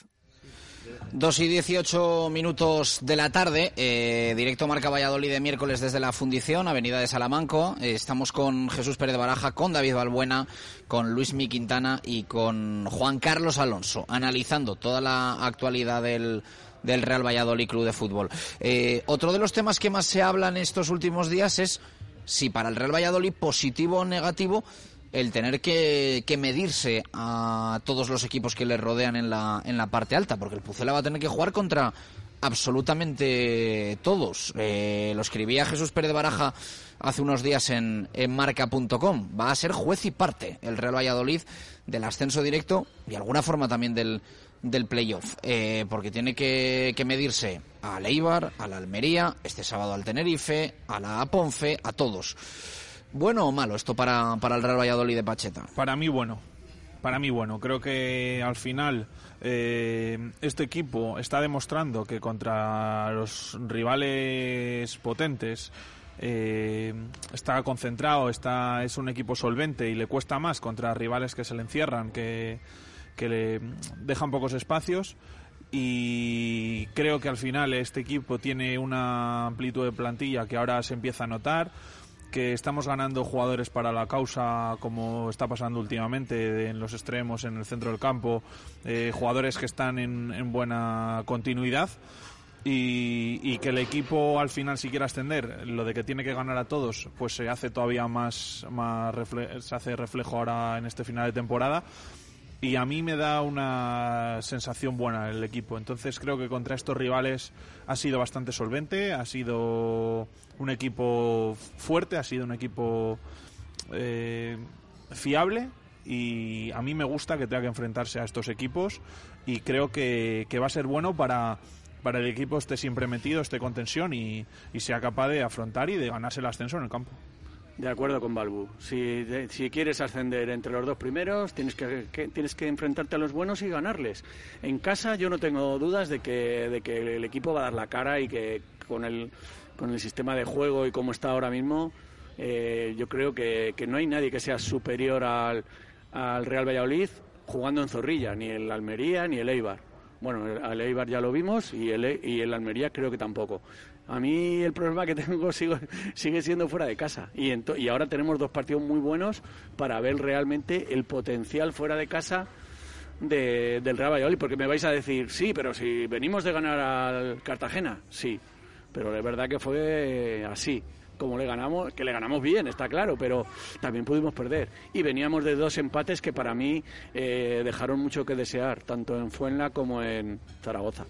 Pues yo voy a discrepar a mí me gusta a mí me gusta menos menos por ejemplo que el calendario de Leibar pero como eso no es posible porque los calendarios son los calendarios y ya has jugado contra los que has tenido que jugar pero el Eibar tiene más partidos en casa y tiene menos eh, enfrentamientos con, con, rivales directos dicho esto pues evidentemente eh, todo lo que no o te has dejado en esos campos donde por eso la importancia a veces de, de esos campos donde se ganan ligas o donde o, donde se asciende, pues ahora hay que no se puede fallar. No tienes el Eibar, por ejemplo, el Eibar Valladolid, pues a lo mejor tiene la bala, no tiene la presión tan alta a la hora de la obligatoriedad de ganar. Seguramente tú te has que ir a Ipurua con la obligatoriedad de ganar, ¿no? Pero bueno, eh, las cartas son las que son. Yo creo que ni va a decidir más ni va a decidir menos. Si me preguntas qué calendario, pues los rivales le tienen, le tienen mejor. Sí, lo que pasa es que el Eibar si quiere, se da mal algunos partidos, si quiere recortar puntos, lo va a tener más complicado que el Valladolid, porque el Valladolid tiene enfrentamientos directos en los que si él suma y gana, el otro rival no suma. Ahí le quitas directamente. Hombre, visto desde el punto de vista claro. matemático, sí, pero evidentemente... Claro, vamos, que si me ponen los 12 partidos en Alcorcón, yo no iba a decir nada. O sea, a mí me ponen los 12 partidos contra el Alcorcón, no iba a decir nada. O sea, matemáticamente está claro. En Alcorcón. Bueno, ¿Eh? En Alcorcón. Sí, sí. Hombre, a mí me les ponen los 12 allí y... Yo no, yo, yo tampoco. Yo tampoco. Yo no. Yo sí. Vale, vale. ¿Qué ha dicho Stoikov, el delantero del Eibar del Pucela? Pues eh, mira, en una entrevista en Marca eh, con el compañero Ander Barroso, que lleva la información del Eibar en, el diario Marca, pues eh, se le ha preguntado, bueno, ha analizado un poco la situación del Eibar, de esta segunda división y de cómo ve la zona alta. Eh, y se le ha preguntado directamente quién eh, o cuál es el rival que más teme de esta lucha eh, que llevan eh, ahora mismo. Y ha dicho palabras textuales que ha nombrado al Pucela y ha dicho que es un rival muy fuerte que en su casa ya la pudieron ver que bueno que es eh, fuerte y que de hecho aquí perdió el Eibar 2-0 que está haciendo las cosas muy bien que hay que tener respeto a todo el mundo desde el último al primero pero que si se tiene que quedar con alguno el que más respeto le da es el Real Valladolid eh, que dice eh, que está haciendo las cosas muy bien. Espero que no nos gafe como, como Pues sí. Gafoto ni al Tenerife. Pues sí, sí. eh, pero bueno, Sí, que en el Tony dijo la Tony, semana sí. pasada que el que más le gustaba era el Tenerife, que tal, que cual, que... Yo, yo gafé al Sporting. Cuando estuve allí dije, muy pocos equipos van a, van a ser capaces de ganar aquí a este equipo. Después de que le Ya, ganamos, todo el mundo. entonces no ganaba nadie. Fue- de hecho, es que cuando, cuando jugamos el Gijón, creo que habían ganado absolutamente todos los puntos el en casa. primero que- Y ya desde entonces, ahora Y le, complicado. y le sí. vi muy bien y muy fuerte. Sí, no, la verdad que Pero le costó al Pucela. después- sí, al Bueno, últimamente nos pasa mucho, ¿eh? El tema de... Sí, sí, sí. A mí me parece muy fuerte el Eibar, nos ¿eh? mucho, el ¿verdad? Eibar y el Almería. A ver, una pregunta que, una pregunta que eh. la que la semana pasada eh, dudábamos si hacer ya a los oyentes y os la traslado sobre eh, qué firmaríamos a día de hoy de los dos que vienen fuera de casa. Porque son partidos, bueno, eh, bueno, evidentemente el favorito es para mí el Real Valladolid, pero pero no deja de ser un Tenerife eh, hasta, bueno, yo creo que le podemos decir, ¿no? Lo podemos decir, sigue en la pelea del ascenso directo. Tenerife, Real Valladolid, partido en el Heliodoro. eh, y el Real Oviedo, un Real Oviedo irregular, que el otro día la preparó cuando tenía huevo meterse en la pomadísima del playoff. eh, Real Oviedo, Real Valladolid. El Heliodoro y el Tartiere del tirón antes de volver a casa para, para jugar contra Las Palmas. Eh, si os dan papel y boli, ¿qué firmáis en estos dos partidos? Mira, Luis me sonríe como, como Contesta, diciendo, la como diciendo, vaya Sí. marrón, Yo- vaya yo marrón, que digo, con esta es la típica que nos dan por todos los lados. Mi corazón dice seis, pero mi cabeza dice que con cuatro yo creo que firmaría. Pero cuatro Pero ¿dónde? cuatro, exacto. Tres tienen que ser en Tenerife y uno por, por, una, por un resbalón, digamos, por un en, en Oviedo. Ojalá sean seis, que yo, Yo- voy, que yo voy a ir y, y voy a verlos ganar, pero Yo, Pero yo- con cuatro- yo me mojo porque creo que la semana pasada dije que firmaba 7 de 9. Entonces, mantengo evidentemente el que el que firmó 4 de 4 de 6, pero también digo que veo al Real Valladolid capaz, capaz de ganar los dos perfectamente, ¿eh? Yo, yo contesté, lo- yo ¿te acuerdas que te contesté? Te dije 6 de 6 y luego Oviedo vamos a ver. Pero primero sumamos los 6, ganamos a la Morevieta, que había que ganarle sí o sí, y se sí o sí. Ganamos en Tenerife y luego ya nos preocupamos del Oviedo. O sea, creo que el partido de Tenerife va a ser muy, muy importante para el grupo, para vernos tal, porque luego después de ganar en Tenerife, creo que hay un peligro, que es que después de ganar a Morevieta Tenerife dices, buf, he ganado en Tenerife, a Oviedo casi voy ganando con, con el autobús. Entonces, creo que ahí es un...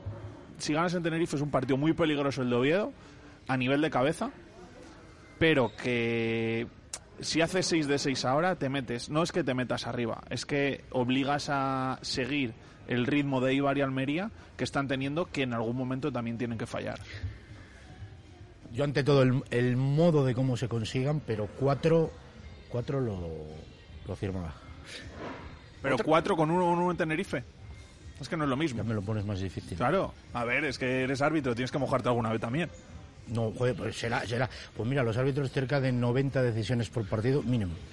Pero Pues más a- allá de abre eso, ese 10%, fíjate si te mojas. abre pero ese escucha, 10%, mójate. escucha. Dici- eh, volviendo a lo que decías, Balbu, de Oviedo, que se gana con el autobús, eh, me encanta que se han vendido las 300 entradas ya, que ahora faltan de sacar las entradas que va a sacar el Valladolid. Que la gente se cree que vamos a ganar 3-8. Que eso solo pasa una vez en la vida, que eso ya lo hemos vivido. No, si con ganar 0-1 vale, ¿eh? Correcto, pero es que la- hay una euforia con el viaje a Oviedo de recordar el 3-8, que eso no se va a volver a dar, que la gente sea consciente. Que eso ya... Creo que está siendo genérico este año los viajes, que hay mucha gente apuntada. Pero yo creo que y- es un, un viaje a Oviedo que, que yo creo que a la gente le apetece. No, pero a Oviedo es verdad que mejora el todo el tiempo. mundo. Pero quiere ir todo el Equipo mundo, que cae que- que en simpático. cuatro horas se ciudad vendido que tienes 300. un buen plan. Luis, no, no, que no fui- creo que la gente sea. ah, estás hablando de lo del 3-8 como si, si, si hiciese 20 años que el Real Valladolid no juega en Oviedo. Vamos a ver. Pues- Es verdad que también hacía muchos años que no jugaba en Oviedo, eh, hasta el año vez. 10 15-16. Que mira cómo estaba el equipo entonces, con Portugal, que ganamos 2-4, eh, y, y hacía una barbaridad de años que también era por eso. ¿Qué pasa? Que ahora hay mucha gente del Pucela que no es el va... hat-trick de Juan Villar, ¿no? Sí, sí, sí. Ese no fue el último de Oviedo. No, no, ya lo sé que Ah. no fue el último. Digo el primero, ganamos, el primero. No, No, no, no, tampoco. El primero después el de. primero después de, tantos y de tantos años sin ir. Entonces, Pero ¿qué pasa? Que si es verdad, se junta todo esto de que a la gente, pues allí le gusta ir, que tal, el plan Hombre, y todo que esto. las no, y- aficiones hermanadas. Sí, pero hay mucha gente que lo mismo mm, solo tiene en su agenda, pues eh, me gusta hacer un viaje al año con el Valladolid y se apunta a ese. Entonces ya se espera ese día y si cae bien, pues lo hace ese día. Entonces ahí se junta tanta gente que van, es el desplazamiento mayor de la temporada. Luego ya veremos más adelante lo que nos juguemos. La última vez fui yo, que está, eh, fue el segundo partido de Sergio, que el equipo estaba prácticamente sin opciones de nada y había viernes. muchísima gente, un viernes, Un y había viernes. muchísima gente y el equipo ganó 0-2 si no me confundo. 1-2. 1-2. Sufrimos ahí algo Ah, al final, al final, verdad, pero, sí, el fue la primera victoria 0-2. de Sergio en el Exacto. banquillo, faltando siete Y jornadas había para el final. muchísima gente del Valladolid en ese partido. Bueno, yo desde y el el, 3-8 equipo no transmitía Y era nada. un viernes. Y el equipo no transmitía. Desde el 3-8 no he vuelto a ir, pero es verdad que aquella vez, uf, aquella O sea vez- que era el, el- el nuevo estadio Tartiere no lo no lo conozco. Y es verdad que aquella vez mm, igual había 3.000, pero claro, es que era Mm. un partido trascendental. Nos estábamos jugando el mantenernos. Bueno, es que era la permanencia, Exacto, sí. mantenernos en primera. Entonces no hay color, pero. También es verdad que se junta que es un campo que tiene mucho sitio. Es más grande que Zorrilla, incluso. Y eh, está yendo menos, menos gente. Eh, las entradas ahora en el Tartiere son de 8.000, 9.000, de 10.000 no pasan. Aunque tienen unos 12.000, 13.000 abonados. Al final tienes todo el sitio que quieras. En ese fondo alto puedes llenar la grada. Y hemos visto lo que decía Balbus, a 2.000 personas en los últimos años también. de hecho, yo fui aparte porque ya no quedaban entradas en la zona de los visitantes y había entradas de sobra para ir a continuación. O sea Ya- nos eh, decía nuestro nuestro Antonio Garrido, eh, Luismi esta semana, que para Oviedo, hombre, que no habría, que tendrían más entradas. Para Tenerife, eh, yo creo que es el único que le había pedido. ya comprado ya, ya ha tenía comprado. su entrada ahí. ¿eh? Es que él me puso, Luismi, que se han acabado las 300 ya, pero qué, pero. Pero es que yo no soy peñista. Le digo, es que yo no soy peñista, pero ahora faltarán las del Valladolid, ¿no? Tendrá Sí, que sacar el Valladolid. Ah, vale, vale, vale. Claro, pero la de Tenerife ya la tiene. Sí, sí, sí. Eh, Se puso incluso, incluso en contacto con el club por si acaso. No, tranquilo, hombre, que va a haber de sobra para Tenerife. para Tenerife. Que también. No, no, no, claro, estaba. que- Además que Antonio está pensando, está ya la gente con Oviedo, pero si falta Tenerife antes. Es así, que si fuera, eh, si va, si se pasa por el, por el hotel, eh, se la da cualquiera, cualquier jugador cualquiera se la da, porque ya es conocido por todos. Pero él no, él quiere ir a taquilla y pagar. Sí, y estar en todos los, los campos como, Desplazamientos y, y- como lleva. Así que primero Tenerife y luego Oviedo y estos puntos que decimos que firmamos que que ya veremos, ya veremos. Con los eh, otros partidos que tienen también los, los equipos, ahora nos toca dos, dos seguidos fuera. También es verdad que decíamos en las últimas jornadas, eh, bueno, jugamos en casa contra la Morevieta, pero veíamos el resto de rivales y al final, bueno, y mira, al final el Tenerife pinchó en Miranda. Pero el resto de jornadas, a ver si ahora se ponen las cosas más complicadas y dejan de ganar. Eibar porque creo tiene están- Cartagena, ¿no? Si no estoy confundido, y Almería tiene Zaragoza. Eh, Almería no lo tengo seguro, pero bueno, sí. Cartagena sí, el Eibar va a Cartagena, como habéis dicho Sí, antes. sí, sí. Eh, pero ya hay que ir mirando todas esas cosas, sí, que ya va faltando menos, ya jornada número 30. Van a fal- bueno, faltan 13, van a faltar 12 en nada. Enfrentamientos directos, pero sí, ya hay que estar pendiente de. Se habla mucho de cuando queden 10 jornadas, ¿no? Es cuando ya hay que empezar a las matemáticas. Viernes Cuando a las queden 9, 10. Zaragoza-Almería. El viernes, además. Bueno, claro, para abrir la jornada, como siempre, en la, en la- El Zaragoza. En la Romareda, como la siguiente. Pues la, entonces el Zaragoza tiene dos seguidos en casa. Los dos seguidos que jugamos nosotros fuera, el Zaragoza tiene dos seguidos en casa porque, porque abren vier- el viernes la jornada. El Zaragoza, que ganó el otro día al Sporting. Sí. Donde no ganaba nadie, ahora gana cualquiera. Bueno, a ver si el Almería puede pinchar ahí en la, en la Romareda. No y sé yo. Cartagena y Eibar, dos salidas que yo creo que no son sencillas para ellos, igual que la nuestra. Sí, sí, la verdad que no creo que sumen, bueno, para empezar el duelo directo no van a sumar ya seguro los 4-3 y, y yo creo que Pep va a pinchar alguno más. O sea, ¿crees que Eibar o, Sí, sí. o Almería pierden Van a o pinchar. pinchan? Bien, Juan Carlos, ahí mojándote, sí señor, ese 10%. Adelante. La diferencia. la diferencia. La diferencia yo Es- creo que Has es. dicho que es directo, ¿cuándo? Duelo directo. El nuestro, se refiere. De los Ah, cuatro de arriba, de Ah, los vale, cuatro vale, de Que arriba. alguno va a pinchar por eso. Estás a la que Vale, vale. salta, ¿eh? Apuntas No, no, ahí, que no está jugando. que- yo hace poco estuve mirando a- cuándo es el siguiente duelo directo, eh, no nuestro, y eh, estaba mirando ahora, es que no me acuerdo cuándo era, eh, creo que era uno de la Almería, Almería, Tenerife, Almería, jornada 32. Yo No, quería yo ver que había ese, otro antes, Eibar ¿eh? Almería. ¿Ya se ha jugado? ¿Ya Sí, sí, dos? Eibar y. Almería han jugado los dos, Los dos ahora los dos el Eibar. Además, el Eibar ganó el último fuera en esta segunda vuelta fuera de casa en, Tenerife-Almería la jornada del 20 de marzo. en Almería. A ver, por calendario lo que decíamos antes, el que tiene más en casa es el Eibar y aparentemente los rivales eh, pueden ser mucho más sencillos. Pero bueno, que al final son tantas circunstancias que, que lo del calendario porque tenemos que opinar, ¿no? Pero aunque Sí, sí, al final eh, esto va cambiando de semana en semana, eh, pero el Valladolid ahora los dos partidos que tiene son fundamentales, sobre todo siendo fuera de casa, porque es donde está siendo menos fiable, entre comillas, porque eh, como Exacto. hemos comentado antes, desde el 3 de diciembre, si no pierde, ha sido fiable más o menos, o sea, tienes un- es una barbaridad que estar tantos meses, que esos meses los estábamos teniendo en primera división sin ganar, ahora los estamos teniendo sin perder, entonces, eh, quieras y no, que no. Y no ha sido, es verdad, nadie mejor que tú. O sea, es decir, y yo creo que todos los partidos me vas a permitir que has merecido, yo creo que en Zaragoza al final con todo lo que hubo. De los últimos, Joaquín, dices, no de toda la temporada. No, No, no, de, de- de- de- desde este que llevas, desde que Desde lleva el 3 de diciembre. sin perder. Has tenido opciones en Zaragoza, que a pesar de que no fue el partido que queríamos, el Fuenlabrada tuviste opciones también. O sea, no fue tampoco, puedes decir que el Fuenlabrada fue mejor que tú. O sea, que tú no le, no le arrollaste como puedes arrollar a los El rivales Girona en, casa. lo mismo, la trama del Eh, Yamil. Girona le te- hiciste lo más difícil, eh, en un partidazo, además por ambos equipos, te pones 2-1 y cuando ya lo tienes, bueno, pues, circunstancias, accidentes o, o llámalo X, eh, bueno, pues nos cuesta el empate. Ha sido comentar esto de los duelos directos y me ha enviado un oyente y amigo, o sea, el calendario de...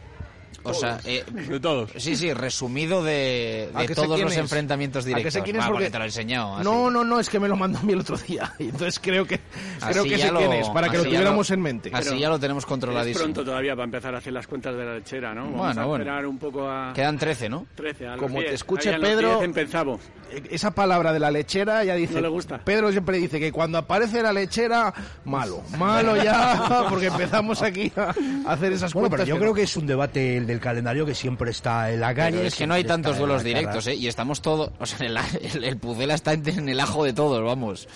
O sea, porque... No, por eso te digo que es que ellos... A mí me en la penúltima en la penúltima hay un Eibar Tenerife en la penúltima vamos Eibar a ver Tenerife. Esa es buena. vamos a ver cómo se llega a esa, Nosotros a en esa la, jornada en la ulti- en la penúltima tenemos un, Ibiza, que el Ibiza con Paco Gémez... eh, Ah, pensé que era porque en Ibiza puede ser un buen sitio para celebrar Para el ascenso. celebrar el ascenso. Hay mucha gente que ya eso Hombre, lo tiene marcado en rojo, Es un ¿eh? campo, es un campo, eh, que no va a ser. Es una salida también que nosotros la tenemos dentro sí. de las de Eibar, que son las más complicadas. Ah, igual sí que Tenerife. hay que escribir al club a pedir entradas.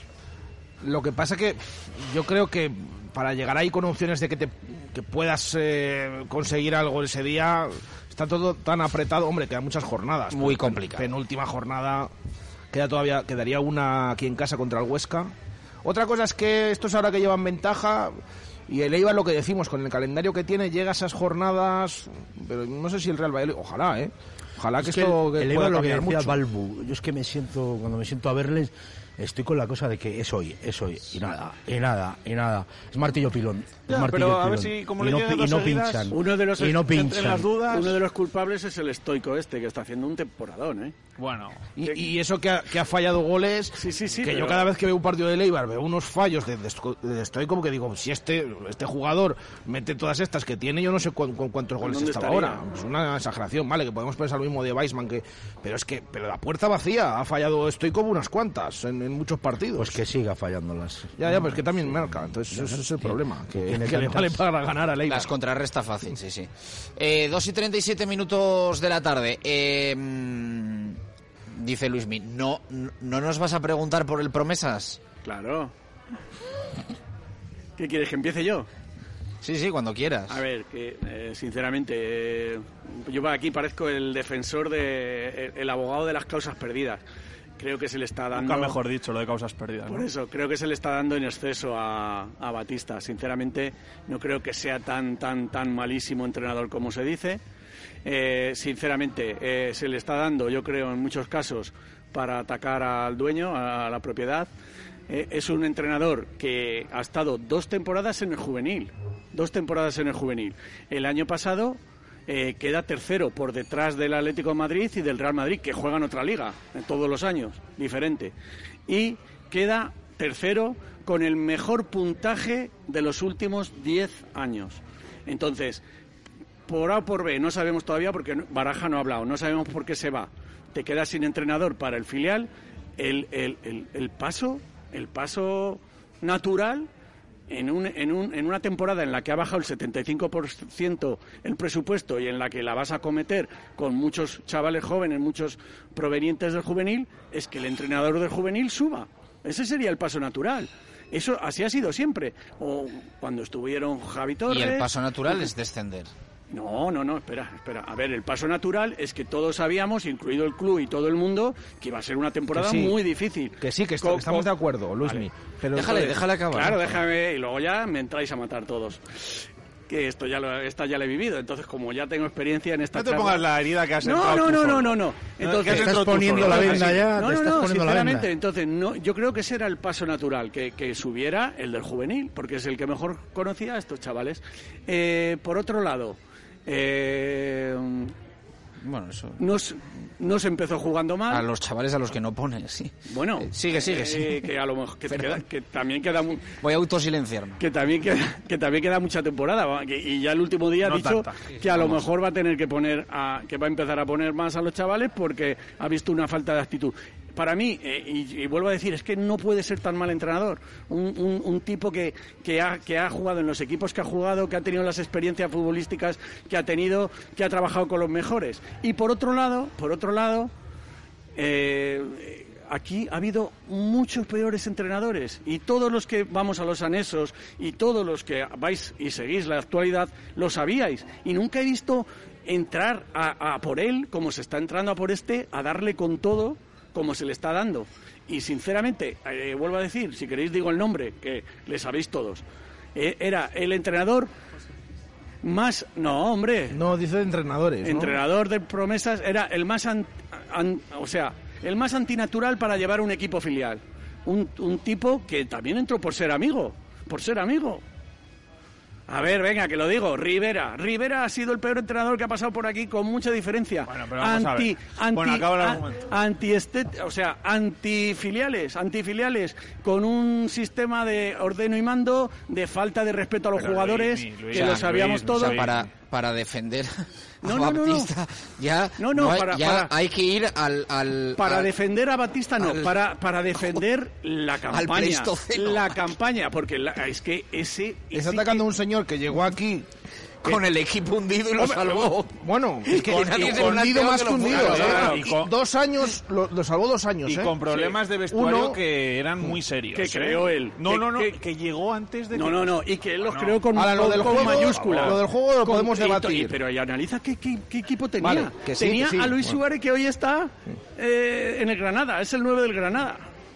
¿Y a qué más? Y a otros cinco colombianos y- que, que, que, y a no le quería, y a Salisu que no le quería. Yo voy a decir dos cosas. Me parece que estás exagerando que a Baptista se le esté dando tanto. O sea, A ver, creo que... yo- déjame ya terminar el último. ¿En qué se está equivocando mucho, mucho, mucho Batista? Y que le veo muy verde en ese sentido, en las ruedas de prensa. O sea, si el día del Ferrol te silbaron cuatro, cuatro que fueron contados porque yo estuve en el campo, ni escuché la crítica, lo que has provocado es que el día del Logroñés te van a silbar 40, por no decir todo el estadio. Pero Luismi, que es que lleva mandando un mensaje cada Y día uno nuevo, que sí, en eso pero que pero si está es que, muy errado en es eso. que incluso sí. está confundido hasta en eso. Porque el día del Racing de Ferrol, que yo te vi en el descanso, que iba, que iba ganando el promesa. Y te dije, hoy ganamos, venga, y, yo hoy te ganamos. dije, pero ¿has visto cómo se ha echado atrás después Sí, del 1-0? sí, sí, sí, si no le remonta, un poco le falta. 1-2 en la segunda parte.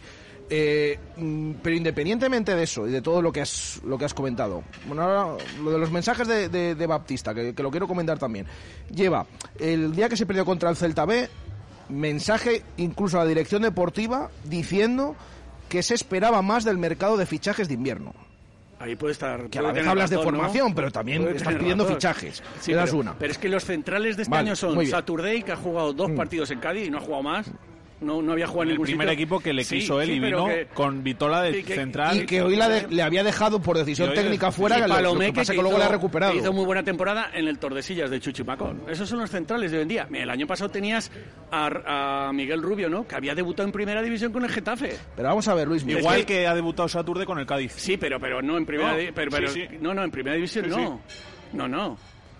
Eh, pero bueno, que lo del equipo, pero que lo del equipo, que lo normal es que este equipo que iba a sufrir, pues eso lo sabíamos todos, y, y el tema de que el presupuesto ha bajado, que sí, lo entendemos, y las, em- pero yo te pregunto, ¿tú crees que lo está haciendo bien esta temporada? Eh, está claro que no, pero pero no, pero Pues- pero, pues- pues- pues eso es lo que digo, pues eso es lo que estamos diciendo. Eh, Está muy errado en, la- en las ruedas de prensa. Pero hay más preguntas, señoría. Claro, no, pero, claro. a ver, Pero yo, a mí, poner de víctima a Baptista como en plan, no, es que le No. están machacando. Eh, A ver, la, joder, pues es, es generalizado. Pero Luis, mira, Lo que a me extraña es que no salga nadie a defenderle, no yo, eh, que yo ni le conozco de nada, Yo- ni yo tengo te nada que ver Que- con él. pero que hay que no defender si salga tú nadie- mismo estás diciendo que, le- lo está haciendo mal. A ver, lo que hay está- que defender, eh, no a ver, eh, lo está haciendo mal por los resultados. Por los resultados. ¿Qué está haciendo bien? Está, está muy errado, te vuelvo a decir, en, en las ruedas de prensa. que él no tiene nunca la culpa. El mensaje, ese a la mensaje- dirección deportiva, el mensaje a la afición, Y ahora el otro día a los jugadores. jugadores. Es- es- te estoy Con diciendo- expresiones estoy dando como nos echamos está atrás, muy pero errado ¿quién echa en atrás las ruedas de prensa, que aunque lo piense y sea verdad, que, que eso se Ahora queda- es de es de manual y muy inteligente. Cuando cuando de quien tienes la protección directa es del propietario, la mierda la dirección deportiva. No, a, qui- a quien tienes que darle explicaciones a es todos, al que manda. a todos, la- o sea, esto a todos, porque ya te digo, que es Yo- que mandó mensaje de dirección deportiva a los aficionados estos que le pitaron o lo que le criticaron, incluso alguno pasando A ciertas ver, que es el mismo, es el mismo entrenador que le ganó al. Racing de Santander o que ganó en, o que ganó en Yo todavía- o que ganó Sí, pero y yo todavía solo faltaba, escucharle que el solo faltaba que llevasen cero puntos. No, hombre, pero y, y tampoco están desahuciados. Con esta campaña que hay, eh, están a seis puntos. Sí. Y tenemos dos, tres que nos van a regalar porque tenemos que jugar contra la Extremadura y esos te los van a regalar A- sin a jugar. todos, a todos. Exacto, a todos. Y tenemos que jugar con el Tudelano que está también muy abajo y muy desahuciado. el- el Tudelano Eso- colista que vino aquí Vale. y que te ganó, Pero eso que se- debe ser- y- haber sido el único, no, ha ganado otro, pero, Pero bueno. que estamos ahí, estamos a, ver, Luis, de, voy a- de coger al Talavera. Pues imagínate si las cosas se, se pudieran hacer de otra manera, ¿dónde podíamos estar? Sí, yo te voy a pero- dar- pero- responder a, a- al- a tu argumento que has dicho. Eh, sube del juvenil que había quedado tercero que juega en otra liga, cuando el Valladolid tenía más internacionales en algunos casos que Atlético Eso es este año, eso no, es no, este no, año. cuando él entrenaba al, al juvenil. este año. Y Entonces, este año- Y, y cuando tienes tantos internacionales no les pones. Hoy es la primera convocatoria que convoca cinco en edad juvenil. Hoy, la primera. Lo ha dicho que, que Jornada no. 25, Lo ha dicho que no que no que, que va, 25. va a empezar a tratar con Va a empezar- ah, bueno, está bien. porque porque no cinco no meses ha después. visto acti- que no había ido actitud. Y, la, y A ver, el que mejor conoce de los juveniles es él, que los ha tenido. Eso no dos significa años. que los conozca bien, porque también conocía a Fresneda y no le ponía. Y, y estaba en el primer pero él lo conocía bien del juvenil. Y, y- y claro, y, y no le y Pues, no, eh, no no sé, no qué motivos tendría, no Claro, sé, sé. y mira, mira el nivel que ha dado.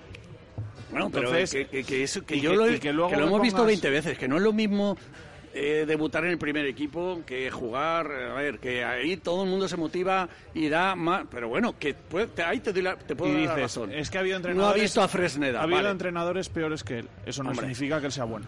Vale, pero te voy a, te voy a lo que eh, estaban puestos por igual. ¿Qué méritos había hecho Rivera para entrenar aquí? Pues que le era conocido de Catalina y de Mag y le pusieron aquí. Y salvó al equipo, como- y salvó al sí, equipo. sí, pero Sí, ¿y quién y- te dice que, que- pero ¿y quién te dice que uno de aquí? Pero era ¿Qui- an- ¿Quién te dice que Batista no va a salvar? Sigue la frase, que no te Claro, has cortado. claro, pues claro. yo te lo digo, pero, que no pero, va a salvar a ese pero, equipo. Digo a aquel equipo, a ese equipo, al del año, no a este, que es que este año Pero es que esos son contextos diferentes. No, pero Entonces es me estás diciendo tenía que- mucho mejor plantilla. ya, y tú estás diciendo mejor. que- Y había sueldos aquí, y todos Pero lo no sabéis también. Había fichas. ¿eh? No puedes comparar entrenadores. Claro que no, claro que no puedo Eh, comparar a Rivera con nadie. ha habido mejores plantillas más tarde situaciones, de claro. Rivera que las de Rivera, ¿eh? Claro. Eh, La del año pasado Ojo, buena. con el la trabajazo que ha año hecho Javier Baraja, que hay que la decirlo. del año pasado Era Trabajazo. buenísima, pero, pero, pero con un presupuesto, con unas fichas, que todos lo sabéis. Sí, pero es Inviables. que este no está ni formando ni está teniendo resultados. Es que habla de formación y no la está teniendo. Estoy de acuerdo que un- lo dijo, lo he dicho ya dos o tres eh, programas aquí, que un equipo que se acostumbra a perder, perder, perder, perder cada jornada, y, y no formas a ¿Y nadie. tú le has ido a ver el- al filial este año y le has escuchado a Le he ido a Batista? ver muchas veces, ¿Has escuchado a Batista las los indicaciones que- y, y los entrenadores? Hombre, no estoy detrás del banquillo. Pues eso eh, no. cuando vas a los anexos, si no juegan en el estado, te puedes poner detrás, perfectamente. Y le vas a escuchar No, no, yo todo. voy a la grada. Pues te, la grada, en la grada. La grada del banquillo Sí, de los anexos está detrás. O sea, justo la grada Sí, está sí, detrás. sí, pero Pues te a- invito a que el próximo día que jueguen los anexos te pongas en la fila 2 como he hecho yo y el próximo día que lo hagas y te voy a preguntar a ver y qué lo último, del y lo último ya otro de los errores que veo es que mm, viene eh, eh, viene de nuevas eh, digamos que a, al fútbol profesional porque el juvenil bueno es un semiprofesional no el división de honor es casi profesional. Eh, yo creo que se deberían de haber eh, tanto él como Borja de gente del club. O sea que su segundo fuera gente del club que conoce el club, que conoce la categoría, que conoce... Pero vamos a ver, Luismi, ¿qué, eh, esos, entrenadores, ¿qué equipos han entrenado? Tanto Borja como Batista. ¿Han entrado directamente a entrenar allí? Como han entrado todos hasta ahora. Baraja, Javi Baraja empezó con el cadete. Eh, vale, vale. Claro, pero por ejemplo. Anteriormente, los Javi Torres, los Víctor, entrenaron, empezaron con el juvenil, como Batista. O con de tal manera, y han estado dos años en el juvenil. Una cosa... Ha estado dos años una cosa... O sea, no está puesto ¿Cuántos así ¿Cuántos años lleva Julio Batista en, el, en la disciplina del Real Valladolid en sus tercer año? Dos años. Dos años Liga Nacional, División de Honor y tal. Entonces, yo en el Promesas habéis dado muchos datos, no lo sigo habitualmente, no puedo, no, no estoy capacitado para valorar si es bueno o mal entrenador, pero había un contexto mucho más global, que a mí se me chirría, me chirría como aficionado, que evidentemente la amistad con Ronaldo lo sabemos, compañeros de equipo y demás. Ahora, también es verdad que Batista es un jugador hablamos de los exjugadores entrenadores, que seguramente a ti te guste poco, pero no sería nada descabellado que en otro tipo de equipos o tal hubiera pasado directamente el perfil a la primera plantilla. O sea, así de claro, porque el mundo del fútbol, ¿eh? Hombre. Vamos a ver, Zidane ¿Dices? estuvo un año en el Castilla. No, no, si yo donde voy, que yo sin valorar el tema, sí que me chirría un... Desde incluso en Liga Nacional, su amistad con Ronaldo, lo que es aquí, un punto le está perjudicando más. Luego añade a todo eso todo lo que comentáis le está perjudicando. Le está perjudicando, pero... Vamos, igual, que no es el primer jugador que pasa igual, casi del campo a entrenar al primer equipo. Que, te hablo por currículum, que, está mal también. Juan Carlos, voy a decirlo suavemente, es que Ronaldo no es tonto tampoco, ¿eh? ¿vale? Pues entonces a lo mejor he dicho que me chirría, ¿no? Que es otro contexto del debate completamente diferente. Porque aquí evidentemente estáis hablando de que, bueno, pues al mister pues no le, no le gusta cómo entrena, si se pone no, en la eh, baraja lo vas día a día. Pero a nivel global. y los jugadores no han progresado. A mí, una figura internacional, a nivel futbolístico, que eso muchas veces sirve como co salvaconducto para, para estar en el fútbol profesional. Él, para empezar, empezó en Liga Nacional, lo que dice Chus. Lo mismo dice, es que Ronaldo sabe lo que hay y lo tiene claro, ¿no? Es que te has referido dos veces a él como futbolista. Es que ya tendríamos que hablar de entrenador. El futbolista ya se quedó retirado. Sí, pero tú no eres ajeno a que en esto aunque a veces tal, hay chavales no, preparados. Las experiencias que ha vivido él, perdón, claro. no, las ha, no las ha vivido un Yo solo que quería apuntar sido, eso, ¿eh? yo no entro el máster como más. Jugador no son las mismas que como entrenador y cómo puedes transmitir como entrenador como jugador. Con los vestuarios que ha estado, con lo que ha vivido, las por, por donde ¿Y eso te garantiza que todos sean buenos entrenadores? Porque si no estarían todos los equipos. Es que es, prácticamente todos los equipos de élite están eh, entrenados por exjugadores. En primera división, en segunda división tú dime, son mínimos los que, los que no hayan sido futbolistas. Pero eso no garantiza que todos sean buenos. No, no, por supuesto. No, no, no, no, no, es otro debate totalmente pero, diferente. Pero era un entrenador que estaba en la casa, que ya había vivido dos años en juveniles, se te va el, el, del, el del filial, que era, que era Baraja, que todos estábamos encantados con él, que no sabemos todavía por qué, porque él no ha hablado. Y, y, y, el paso natural no está puesto, yo creo, por amiguismo. Es que era el paso natural, como ha sido anteriormente como ha sido anteriormente. Pero, es que estáis... La diferencia es que todos los anteriores eran de los nuestros. Estáis centrando el debate en por qué ha llegado a ser entrenador de promesas. y yo centro el debate en que no, para mí, no está haciendo bien las cosas. Me da igual que sea él o que sea otro. Es el debate que, y lo que veo yo, que no está haciendo bien las cosas. Y que encima sales a decir que, y presumes de una formación de jugadores que llegan a la primera plantilla, que por ti no llegan a la primera plantilla porque tú no has criado a Fresneda. Totalmente. Ni, ni, ni, ni siquiera has puesto de titular a Víctor Narro. Y los jugadores que están llegando a las elecciones, en muchos casos, ni juegan o vienen ya de, de, cosecha anterior. O sea, que es que, eso es lo que, me centro. Eh, estoy, diciendo que está muy errado en el mensaje, que lo está haciendo muy mal en las ruedas de prensa. Gracias, Luismi. Gracias. Gracias, Valbuena. Gracias. Gracias, Juan Carlos. A ti. Eh, vamos a escuchar a Oscar Plano eh, que dice esto sobre una de las preguntas que muchas veces nos hacemos sobre la figura de Plano. Eh, pasan entrenadores y juega siempre. Y él dice esto sobre eso. Bueno, cuando vienen los entrenadores y confían en ti, al final quiere decir que algo bueno estás haciendo o tu trabajo es bueno. Entonces, bueno, voy a seguir haciendo mi trabajo. Sí es verdad que, bueno, como os he dicho antes, me falta esa pequeña suerte de cara a portería, pero lo, como digo, al final yo estoy trabajando para volver a, a meter a este equipo en primera división, que, que yo creo que es el objetivo de todos las palabras de Óscar Plano, que habla también de las ausencias en Tenerife y dice que con el nivel que está eh, dando la plantilla no se notarán las bajas. Sí, bueno, pero sabemos que, que el que entre eh, lo va a hacer bien. Creo que la gente que está entrando de, de, banquillo está aportando muchísimo. Creo que los últimos tres partidos eh, los gente de fuera eh, han marcado goles y ha aportado asistencias. Yo creo que tanto si juega Anual, si juega Monchu, por Roque, yo creo que, que, no vamos a notar mucho la diferencia. O sea, que creo que tenemos grandes, grandes eh, un gran once y un gran equipo que, que puede respaldar eso. Eso dice Óscar Plano. Y esto, eh, último sonido, sobre el golaveraje y lo que se juega en general el Real Valladolid el sábado en Tenerife. Sí, bueno, sabemos que, que bueno que este ese partido lo perdimos aquí. Sí es verdad que bueno vamos a intentar ganarlo, aunque sea por la mínima. Eh, siempre tres puntos son buenos, pero sí que es verdad que lo bueno de reojo miras un poco el, el gol a verdad porque al final sabes que al final eh, de la liga siempre ayuda. Vamos a hacer nuestro trabajo, vamos a intentar ganar, que, que es lo importante las palabras de Óscar Plano. Eh, y vamos a cerrar hoy el programa con eh, sonido de la nueva jugadora del Caja Rural Aula y con Marco eh, para contarnos esa presentación que tuvo lugar en el día de ayer, eh, ese refuerzo por, por el imprevisto que, que hubo. Marco, ¿qué tal? Buenas tardes, ¿cómo estás? Hola, buenas y marcadas tardes. A modo de bueno, saludo aquí dijiste, para ti, para sí. los compañeros y para la audiencia. Yo Para todos, para todos. ya sabes. Eso es. Eh, aquí dijiste eh, que Isabel Colías era opción muy posible para el aula. Isabel Colías ya ha sido presentada como nueva jugadora, ¿no?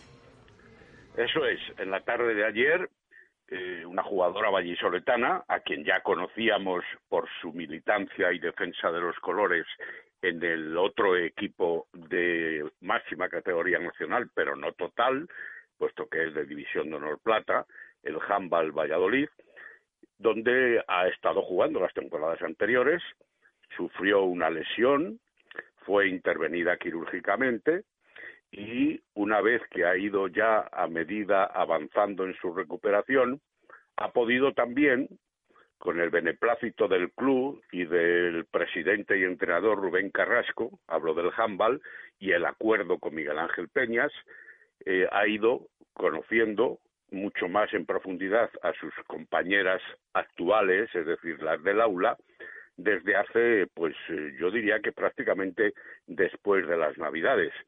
Eh, primero eh, viendo cómo se desarrollaban los entrenamientos, después eh, compartiendo con ellas determinados movimientos de tipo físico, últimamente ya con más centrado en todos los aspectos que desarrollan sus compañeras para poder estar lo más en forma posible, lo más pronto posible también. Parece ser que puede jugar el próximo miércoles en el partido que ha de disputar el aula en Elche, un partido aplazado desde hace tiempo por motivos de COVID en el conjunto ilicitano, y, por tanto, pues bienvenida sea a la disciplina del aula esta jugadora que es alta, es esbelta deportivamente hablando, eh, corpulenta, tiene y desarrolla un juego muy afianzado, de coraje, se desenvuelve bien como defensa central, donde va a hacer falta evidentemente para dar relevo sin duda a Elena Cuadrado y a Cristina Cifuentes y sobre todo, y para eso viene al aula, como pivote ofensivo.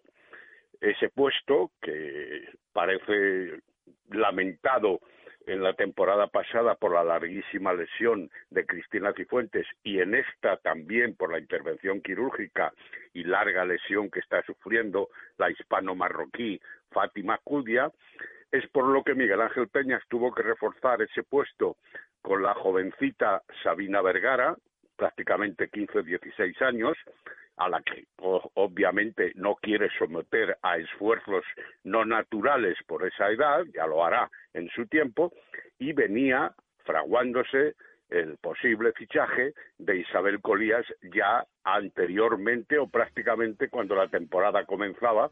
Nosotros lo dijimos el día 17 de noviembre, exactamente. Vamos a escuchar, Marco, pues, eh, ahí, sonido sí.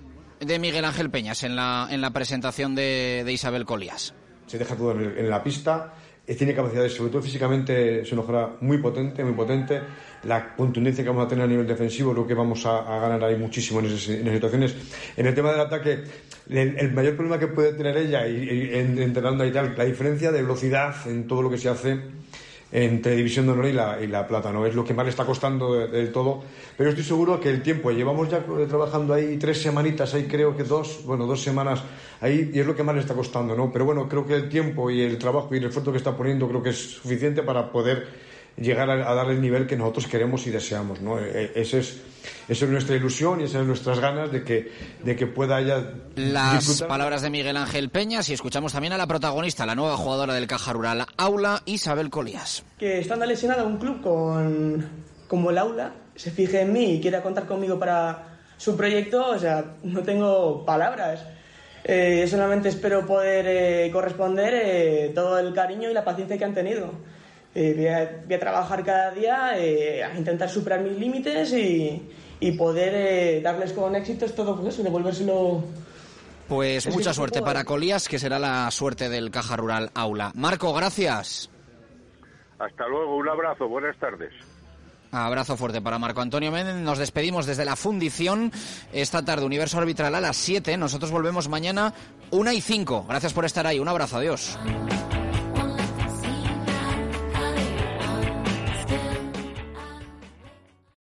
Este sábado,